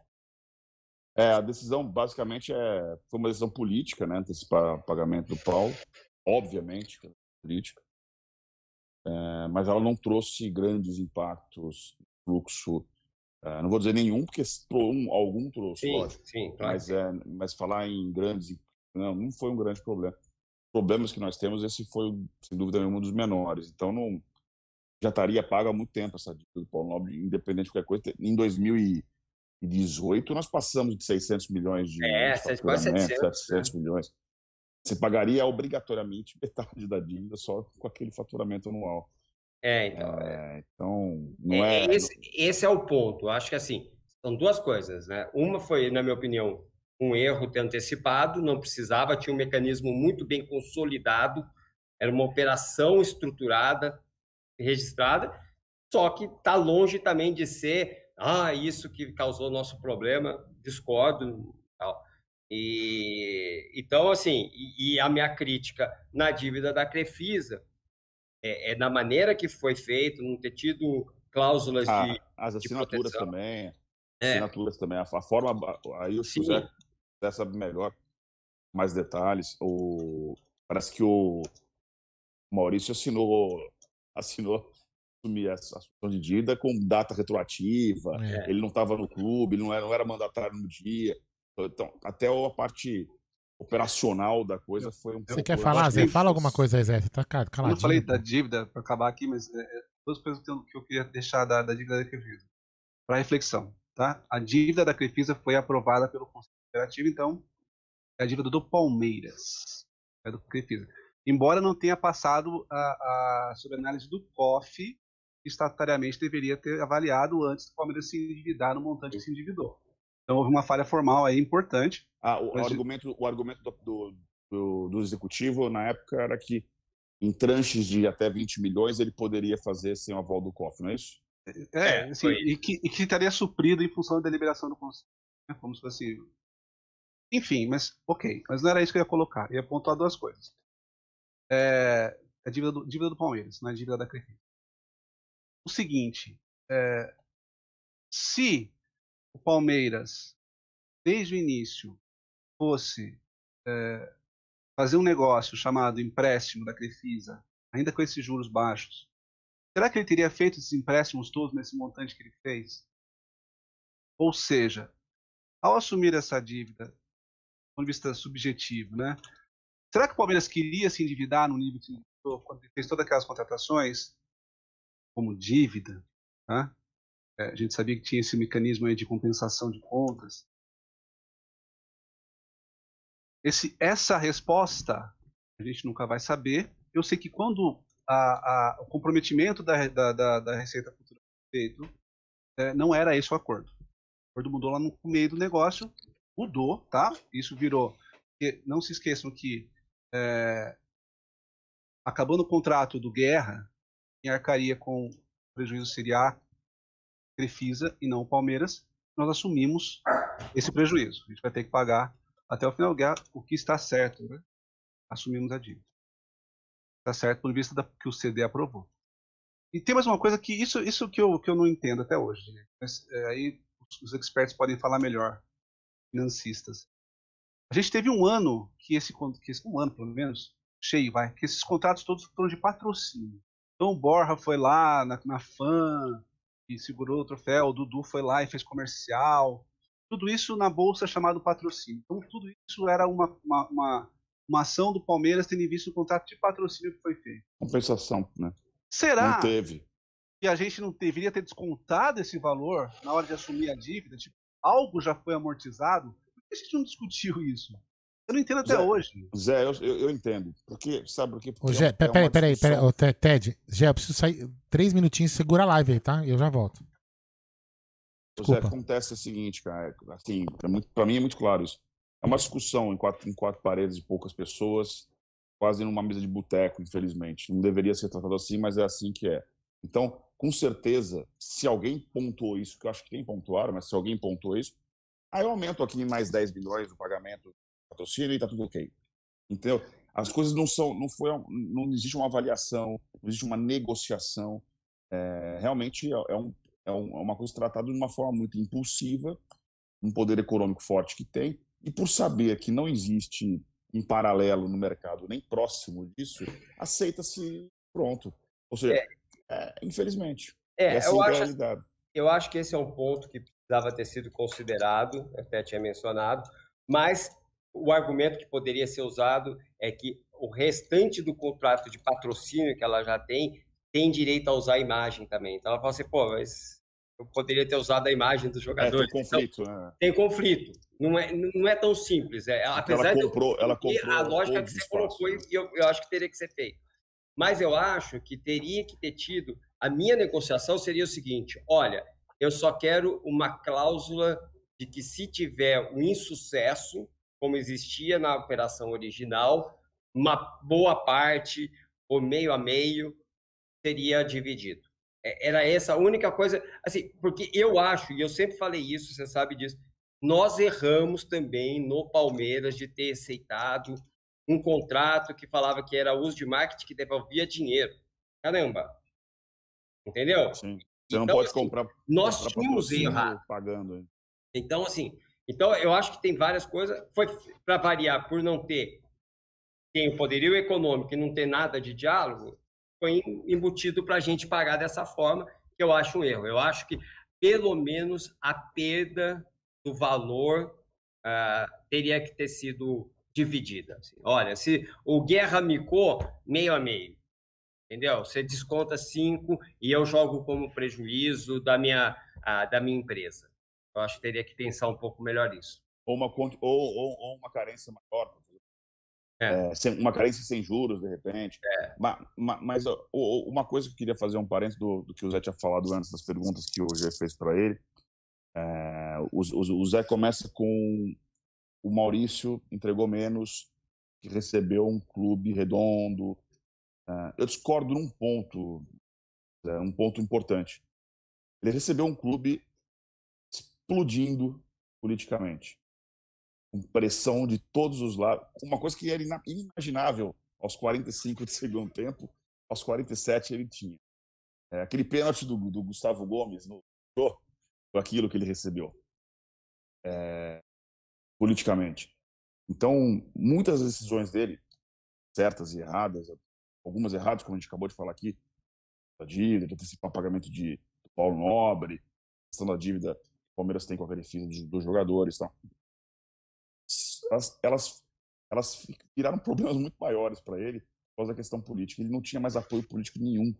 Ele perdeu a base toda que era do grupo de vocês, ou, ou grande parte. É, Inclusive, você comentou comigo que eu falei para você no dia que, que deu aquela explosão toda, vai acontecer isso, que aconteceu. É, então, ele não recebeu tão redondo assim. Né? É, e ainda falta um ano, né? A gente está analisando o quinto ano dele e esse ano está começando só. É, em termos, antes do Zé já responder isso aí, e temos um super chat do Ângelo Roncalli. Como ficou a dívida da multa da troca de patrocinador Samsung e Fiat? Gostaria de entender esse assunto. Alguém está a par de como que está esse processo aí? Se já foi sacramentado? Sabe disso, Saiu Zé? na, imprensa saiu que a gente perdeu em última É. instância. Isso. É, Eu vi, eu vi também pela imprensa, né? Não sei se todo mundo sabe essa história, né? Que o- na época do patrocínio, na época do Beluso, né? O presidente Beluso, ele trocou o patrocínio da empresa, é, era, era a, a Samsung, entrou a Fiat, né? E ele recebeu o dinheiro da Fiat para pagar a multa com a Samsung e, e não pagou a multa Meu da Deus. Samsung. E aí, Contratou, e aí, contratou jogador. surpreendentemente, os caras não deixaram quieto, cara. Os caras foram atrás dos direitos Comprou o. Kleber. Comprou o Kleber. Comprou o Kleber. O Kleber vista. É, pra ele. Você tava Os caras, são, os caras são poderosos, mas aí, assim, é, É, o que o Beluso fez naqueles 90 dias, romper contrato, a, o- a- a Fiat era a questão, tinha uma relação política de, um- do governador do estado com, com a, fábrica, a fábrica de Minas pedindo ajuda do PSDB, lá do partido. Toda aquela- confusão toda do, do Beluso. E ainda com Kleber e com Valdívia. Aquilo foi um buraco financeiro. Em 90 dias, o mestre Beluso conseguiu fazer tanta lambança. É, deixa eu só para avisar a galera o seguinte, é, pessoal, essa, essa live aqui está sendo muito bacana, ela é bem esclarecedora, foge um pouco do que os canais de jornalismo palmeirense fazem, né? Estamos entrando numa outra seara aí, como diria a Fátima Bernardes, né? É, Então nós estamos entrando numa parte financeira, política é bacana. Semana que vem teremos um outro convidado para falar muito sobre isso. E depois eu quero que o Zé, já estou convidando de antemão, não sei se o Ted já até passou isso para ele. Eu quero o Zé de novo aqui na nossa live, para nós termos um debate de ideias, sempre pensando no pró-Palmeiras. Nós estamos aqui pelo bem do Palmeiras, aqui ninguém é situação, ninguém é oposição, somos pró-Palmeiras, para o nosso telespectador entender o- como fazer um Palmeiras melhor. Todo mundo dá bastante ideias aqui, é uma coisa muito legal. Então, é só para avisar vocês que serão três lives aí, pelo menos, comentando sobre é, um lado da situação, o lado da oposição, o pensamento de cada um e o mais importante, pensar no futuro do Palmeiras, o que fazer, que nem essa ideia que o Adalto falou, é uma das coisas mais sensacionais. Pena que o Palmeiras não deu prosseguimento a isso, de ter esse. Como que você fala, Adalto, de a poupança, né? Falando num português claro, é, vai. É Porque a galera quer saber o português claro. Era um, é um fundo de contingência. É, um fundo de contingência. Então você vê que bacana, né? A gente poder conversar sobre isso é uma coisa diferente então a gente está tentando abrir o leque aqui no Amit, a gente fala de várias coisas. Então é... vão ser três lives, tá, rapaziada? Então para vocês saberem aí e vocês podem mandar é muitas perguntas que chegam, é difícil de falar com todo mundo.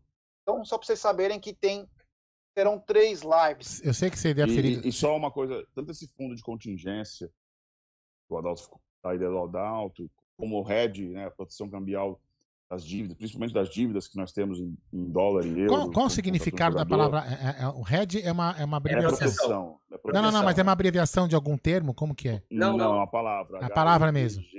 H-E-D-G. Tá, beleza, não, beleza. Tá. Proteção. Então, o RED cambial, a proteção cambial, são coisas, tanto o fundo de contingência como a proteção cambial, que deveriam existir, somente num clube que, que tem é, assume é, dívidas em, em, em, moeda estrangeira, ou que faz contratações de longo prazo, pode passar por crises como o clube de futebol, são coisas que não existem em nenhum clube brasileiro nem próximo, tá? Estou falando daqui de coisas para evoluir, não é? Ah, mas o time A, B, C, não, ninguém faz nem perto disso. Só para. É. nem o melhor exemplo faz. Você, você, o, você, leu, o, você leu esse superchat? Li. Perfeito, li, li. desculpa. O, antes do, do, final da nossa live, o Zé, por favor, o Josino do Visão Alviverde está perguntando como que está a questão dos valores que a W Torre está devendo para o Palmeiras sobre a porcentagem que o Verdão tem direito quando tem shows e eventos e não jogamos no Allianz. Já pagaram ou não? Qual que é o valor? É comentado isso? Foi comentado no conselho? Tem alguma informação? Ao que consta, que eu não, eu não vou ter uma informação firme para dar, tá? Mas assim, ao que consta, a Darutor está discutindo né, todos os valores. Né? A, a, arbitragem ela se, se, se, se foi se, sendo dividida, subdividida em vários temas de discussão, mas ao que me consta, a W Torre não pagou ainda nada ao Palmeiras, porque ela também é credora do Palmeiras de acordo com ela e, e eu acho que ela já teve algumas vitórias. Então isso está, em conta de contas, não aconteceu ainda. O final dessa história da arbitragem tem que ser um acordo. Se a gente quiser acabar essa briga, a gente tem que é. fazer o um acordo. Pode se, se, mantiver a briga vai como ser. negócio, a arena não vai render plenamente. Nos próximos 15 anos a gente tem que fazer a coisa acontecer, trabalhar sério para fazer o acordo. Eu acho que é, é, a disputa judicial, né, mesmo na arbitragem, a gente tem que lutar pelos nossos direitos. Eu acho que foi uma coisa muito importante a iniciativa que foi tomada pelo Palmeiras, né, de manter o pé e brigar, mas já está estabelecido o campo. Então agora todo mundo já tem as suas convicções, já tem as suas ideias do que deve, do que tem a receber. Agora é hora de sentar e resolver e fechar esse problema de uma vez. São muitos anos Perfeito. ainda pela frente de parceria. Perfeito, uma bela visão. Eu tinha escutado uma vez. Perde, perde. Um perde-perde. Antes era só a gente perdia, eles ganhavam agora pode começar a virar uma curva que é perde-perde. E eu, eu acho que Adalto, esses valores, ninguém sabe, assim, qualquer número que falar é especulação, isso está numa arbitragem que ainda não determinou, entendeu? É, e, e, e, qualquer vazamento eu acho até ruim para o clube, né? É, eu tinha escutado uma, que, que, o, que o encontro de números das duas partes não era uma coisa focante. É, o que um argumenta de um lado, o outro argumenta do outro, a diferença entre os dois chegasse num acordo aí não seria nada muito nem resolveria nossos problemas nem balançaria a nossa casa. A gente, tem que chegar num ponto porque assim, é, é, eu falei, a discussão, as informações todas já, já estão na mesa. É, já, já, foi, já houve muitas decisões interlocutórias, algumas decisões recorríveis. Já tá todo mundo, já está todo mundo muito bem posicionado. As partes agora, que são parceiras por ainda décadas, quiserem chegar a um acordo e compor uma solução amistosa, as informações já estão todas disponíveis. Então agora é a hora de sentar e negociar. Sabe? Ah, não é questão de saber se é mais bonito ou mais feio. É chegar num ponto, fechar o acordo. Porque daí, como eu falei, a arena vai poder ser explorada de uma forma plena. Né? Você finalmente, o Palmeiras vai ter acesso à contrafatura para poder receber o que lhe é devido, vai ter que pagar o que também é, é deve à arena. Isso tudo só melhora o negócio. Sabe? E a gente não pode esquecer que esse é um patrimônio nosso. Né?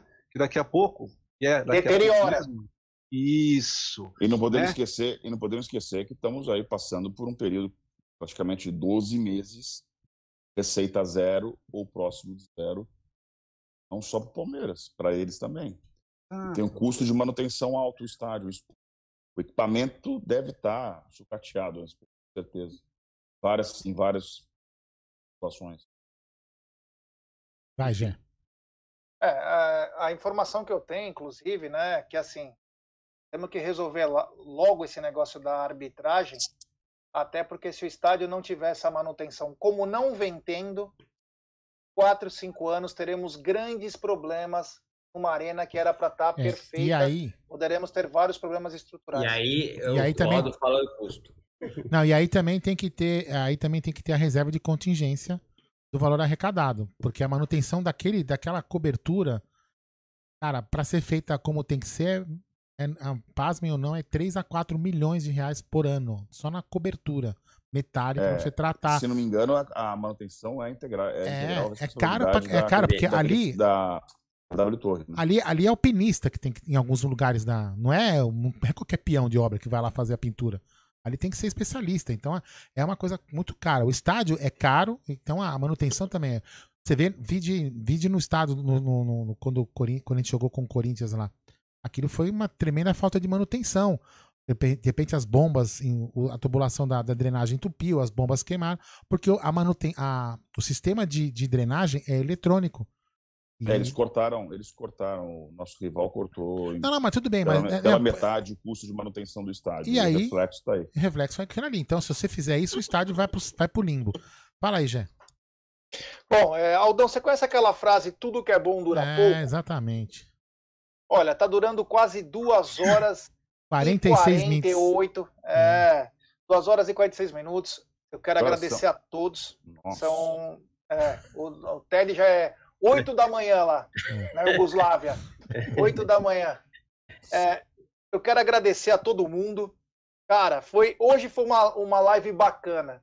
Foi aquela live leve, uma live conversando sobre ideias, sempre pensando no Palmeiras, uma coisa muito legal. É muito gostoso falar assim.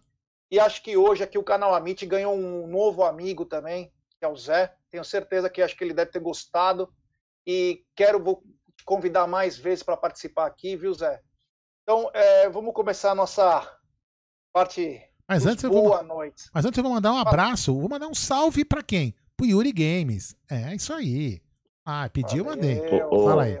Aldão, quando, Aldão, Ah. quando eu for falar meu tchau aqui, na, eu vou fazer que nem o Matos, tá? Eu vou agradecer Ah, um por puta, um. então eu vou embora, já vou embora já, velho.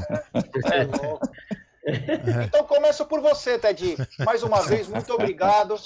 É, Ted, obrigado. que, o Ted que foi um do o, idealiza, o idel- Idealizador. Idealizador. o idealizador Não, disso não, não. aqui. Acho que foi É. muito bacana, muito proveitoso. É, É, sim, eu tô vendo que a gente tá com. A gente tá precisando de ter mais conteúdo, né? Principalmente nessa Sim, época sem, precisa, sem precisa. jogos. É importante a gente ter programas com, com conteúdo, com conversas interessantes e tal. E eu falei, pô, o Zé tá aí e tal, vou chamar o Zé. Já tive... Fazia tempo que eu não falava com o Zé, até pelo Twitter. Na época a gente falava mais e tal. É, Mas eu falei, pô, o cara bacana, o cara que tem isso foi uma cutucada legal. nele? Não, Isso foi uma não. cutucada? Não, não é, cara. É porque teve um momento Sim.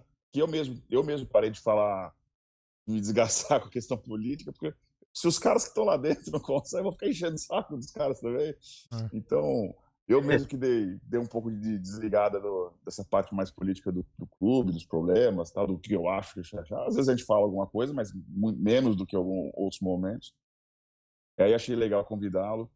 É, agradecer também por ter aceito e enriquecido aí mais uma um bate-papo aí com a gente. Um abraço para todos, Amit. É, dizer que foi um dia, como eu disse, eu já tinha comecei falando, né? Enquanto falava com vocês aqui, passou. Eu vi o programa, só que sem som aqui. Mas apareceu tudo. É, que eu vi umas fez. imagens, Depois vocês vocês vão ver aí depois. Eu apareço entregando os, os lembranças, né, um casaco, cachecol pro, pro Abel. E eu quero ver o programa, porque o, o programa é longo, aqui teve umas duas horas de programa que ficou passando, o Abel dando entrevista. É, mas vai dormir primeiro, viu? Não, Virou tá gravado. pop, hein? Virou Tá- pop tá também, gravado. G. É, fala dos outros, mas tá igual. Não, pera, eu não, cara. Eu, eu, eu sou da torcida, cara. É, fumaça verde, máscara na cara, Meu parece um Deus. hooligan, um urso gigante, coitado do Abel, metade do meu tamanho, eu entregando coisa ele, tá até com medo, assim. E, então eu não participo da entrevista, eu quero ver o programa que ele participou, tá gravado amanhã, eu vejo. Mas, Ted, volte Então, um breve. Volte breve pra você pagar as contas em euro pra nós aqui. É, não tem como voltar. Só, só quem tem avião consegue. É só a Pô, Leila tia. Leila, busca ele lá pra ele pagar É. a conta pra nós. Ai, pô, por favor, aí, vai. Ai, Não tem. Mais uma vez, Vem com o Abel, Ted. pô, vem com o Abel. Obrigado, Ted, por ter criado essa. realizado essa entrevista, que vai virar três capítulos, pelo menos. Acho que é bacana a gente falar o outro lado, porque o torcedor só vive da ah, contratação, é contratação, é contratação, é mandar embora, e a gente conhece um outro lado que às vezes não é tão legal, mas é tão importante quanto, porque um clube É, é saudável é que consegue ter. É o que dá laço para essas contratações. Ô, Ted, É isso mesmo. Ted, nosso amigo Ricardo de Palestra Assis queria que você trouxesse na próxima vez que você vier ao Brasil, na próxima oportunidade, Hum. um kit de, de adereços aí das, da- de, do Palmeiras de Lisboa, para que eles coloquem na sede lá de, do, de- do Palestra Assis, tá? Eu vou tentar. Vai tentar. Assim, de- só para essa questão, da última vez que eu fui, eu levei. Eu já vendi o do É, aquele- um bom dinheiro. Da penúltima vez eu levei bonés, eu levei boné, já levei gorro e levei cachecóis. Cachecol, cach- Cachecol. cachecóis, É, eu, eu vendi um por 500 reais, fiz É. um puta dinheiro do Gerson. Levei, tô, eu, eu acabou, acabou. Hoje, hoje, inclusive, um daqueles que, eu, que o, que o Abel recebeu é o cachecol do consulado de Porto, que é muito bonito, por sinal. O, o cônsul de, do Caian de Porto me ligou ontem e falou: pô, O Caian é você tem boa pra algum aí? caramba. Eu falei: eu tenho, eu tenho um, eu, tenho eu dei o meu pro, pro, pro Abel. É o meu suado. Não, não, não, não. Tava guardado. Puta, eu vendi do, de- eu, uma vendi, eu, vendi, eu vendi do Gerson Machado antes de ontem, por 500 reais, velho. Eu tinha entregado pra você via correio. velho. o casaco do Abel, assim, que, que ele não saiba, tá? O casaco do Abel era filho único, assim, de. Porque um cara tinha comprado dois, um pra usar, outro pra caso sujasse e tal. O cara não usou e, e a gente passou, porque acabou. Isso é, é coleção Que antiga que a gente fez. Legal. É, faz, faz mais de ano que a gente não faz nada, até porque com a pandemia a gente não tá fazendo nada. É. né? É, bom, então mais uma vez agradecer ao Ted, ele que agora virou um popstar português também, além de ser dono de Cascais, também é um popstar, junto com outros aí famosos. Ele foi recepcionar hoje o Abel, então toda a galera que vê os vídeos, mira no Ted, hein? Mira no Ted que pode ser que apareça outras coisas aí muito em breve. É, vai ser o Ted numa novela portuguesa também? É, falar, os caras brincaram lá que, que eu- tinha um lá, o Diogão, os caras falaram que ia botar ele no Big Brother, lá de Portugal, o outro não sei o quê, e eu que ia ser o Tarciso Meira da, da TV Meu portuguesa. Meu Deus, como diria Roberto Tarciso. Meira. Bom, quero dar uma boa noite pro Adaltinho, esse cara também sensacional. Olha, o Amit é cercado só de pessoas boas, viu, meu? É, é muito bacana fazer parte disso aqui. Projeto que começou há quase três anos. Então é uma coisa muito legal. Adaltinho, mais uma vez, muito obrigado, meu irmão. Sabe o carinho que nós temos por você. Falo até por mim também. Gosto pra caramba de você. E espero que você possa aparecer mais, porque as pessoas gostam também quando você aparece aqui na live. Deixa seu boa noite aí pra rapaziada aí. Não vamos quebrar agora, né? Não, não. Gê, obrigado aí pelo convite. É, a pizza a gente vai combinar, vamos organizar para você fazer assim. Ah, eu queria agradecer o amigo Zé Aparecido, acho que é um dos caras que eu mais respeito dentro da, da Sociedade Esportiva Palmeiras. É um cara que faz muito e não aparece. Várias rojões, o Zé Aparecido arrumou e, e ninguém ficou sabendo, eu soube, né? Então é um cara que trabalhou muito. Tenho a honra de ter assinado aquele pedido para a questão dos vitalícios, né? É, que ele fez. É, a gente lutou muito. Mais uma burrada. da- eu não falo de oposição à situação, porque tinha gente da oposição da situação que queria diminuir vitalício. O egoísmo fez a gente perder. E o Zé sabe disso. É, a falta de estratégia fez a gente perder isso. Então, é, o Zé é um dos caras que eu sinto muito, muito não ter sido eleito para o conselho novamente. Espero que na próxima ele seja. Ele sabe que eu não votei nele porque eu tinha comprometido o voto com você e eu não, não ia trair o voto. E depois... Desculpa, Zé! Mas, mas eu, eu tentei arranjar votos para ele também, porque é um cara que eu acho que é imprescindível dentro uh, de um conselho. É um dos caras mais atuantes que a gente tinha dentro do conselho do, do Palmeiras. Então, Sim. muito obrigado aí pelo convite. Conte aí. E, e Zé, brigadão. Precisei mostrar o cachecol porque eu fui ameaçado de morte aqui. Vai, vamos lá. Bom, Zé, muito obrigado, cara. Valeu mesmo. Você é uma simpatia, um cara muito legal. Foi bacana o que você falou, algumas coisas esclarecedoras que, para nossa galera aqui que não conhece, então conhecer um pouquinho mais de dentro do Palmeiras, como que é. É eu espero que você volte muito em breve, vamos continuar com isso aí. E te desejo toda a sorte do mundo se você candidatar de novo. Você é um cara importante para ter. Não importa o lado, sabe por quê? Porque você é um cara tão inteligente, sensato, mostrando aí para a galera que nós podemos ter dois lados com honestidade, com cabeça e sempre pensando no próprio Palmeiras. Então, quero te agradecer, muito obrigado, meu irmão, e deixe suas considerações finais aí para nossa rapaziada. Quero agradecer o convite, né? É se de novo convidado, comparecerei com muita alegria. É, é muito bom, eu, eu gosto de pô, falar de Palmeiras, adoro, né? E, e eu acho que o bate-papo rolou mesmo, assim, muito tranquilo, muito fluido, e, e é um, um, assunto que é árduo, né? É pesado, né? falar finança, política, mas acho que rolou super bem, e foi, para mim, adorei, adorei, sabe? E convidado aqui estarei de novo, uma alegria. Que eu falei no começo é verdade, reitero aqui, o trabalho que vocês estão fazendo é, é, é, fora da linha mesmo, é fora da curva e vai ter cada vez mais sucesso. Justamente por isso vocês estão buscando e, e criando e crescendo. E tem gente que está olhando e vocês vão crescer cada vez mais. Parabéns mesmo e uma honra nesse, nesse aspecto ter sido convidado para falar aqui com vocês. Quanto ao Adalto, respeito totalmente recíproco, absolutamente verdadeiro o elogio que eu te faço. Um cara sério ao extremo, e nunca, cara, nunca se omitiu, né? Ele sempre se, se, se prontificou a atuar, sempre buscou as coisas.